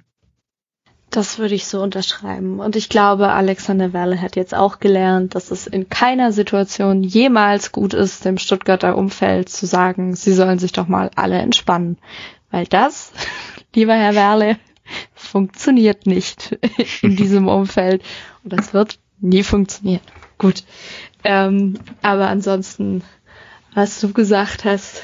Und äh, damit kommen wir zum Ende einer langen Folge aber es gab auch viel zu besprechen. Ähm, es bleibt zu hoffen, dass die Unruhe in den nächsten Wochen nicht größer wird, sondern dass es sich sowohl sportlich als auch neben dem Platz alles beruhigt beim VfB und ähm, wir in der nächsten Folge wieder ein bisschen entspannter sein können und wieder entspannter aus dem Stadion gehen können. Es, äh, wir hoffen es alle aber wir werden auf jeden Fall, wir werden es auf jeden Fall besprechen. In VfB-Sprache ist dieser Wunsch fast unerfüllbar. Richtig, äh, vor allem im Herbst, aber man darf ja, man würde ja mal noch träumen dürfen hier. Richtig, ja. Ansonsten dann vielen Dank fürs Zuhören. Ähm, ihr kennt es auch, empfehlt uns gerne weiter, wenn ihr uns gerne zuhört. Und falls es noch nicht geschehen ist, ähm, abonniert uns gerne auf der Plattform eurer Wahl ähm, und bewertet uns da auch gerne, falls es möglich ist. Folgt uns auf Twitter, Instagram oder Facebook, um keine Neuigkeiten zu verpassen ähm, und um auch gerne Fragen und Themenwünsche für die nächste Folge einzureichen. Ähm, wir sind ja so langsam wieder in unserem Rhythmus zurück und äh, freuen uns auf euren Input. Ansonsten bleibt nur noch zu sagen, eine, ja, eine gute Nacht, schönen Tag, wann auch immer ihr das hört. Äh, passt auf euch auf und äh, tschüss. Angenehme Länderspielpause und alles Gute.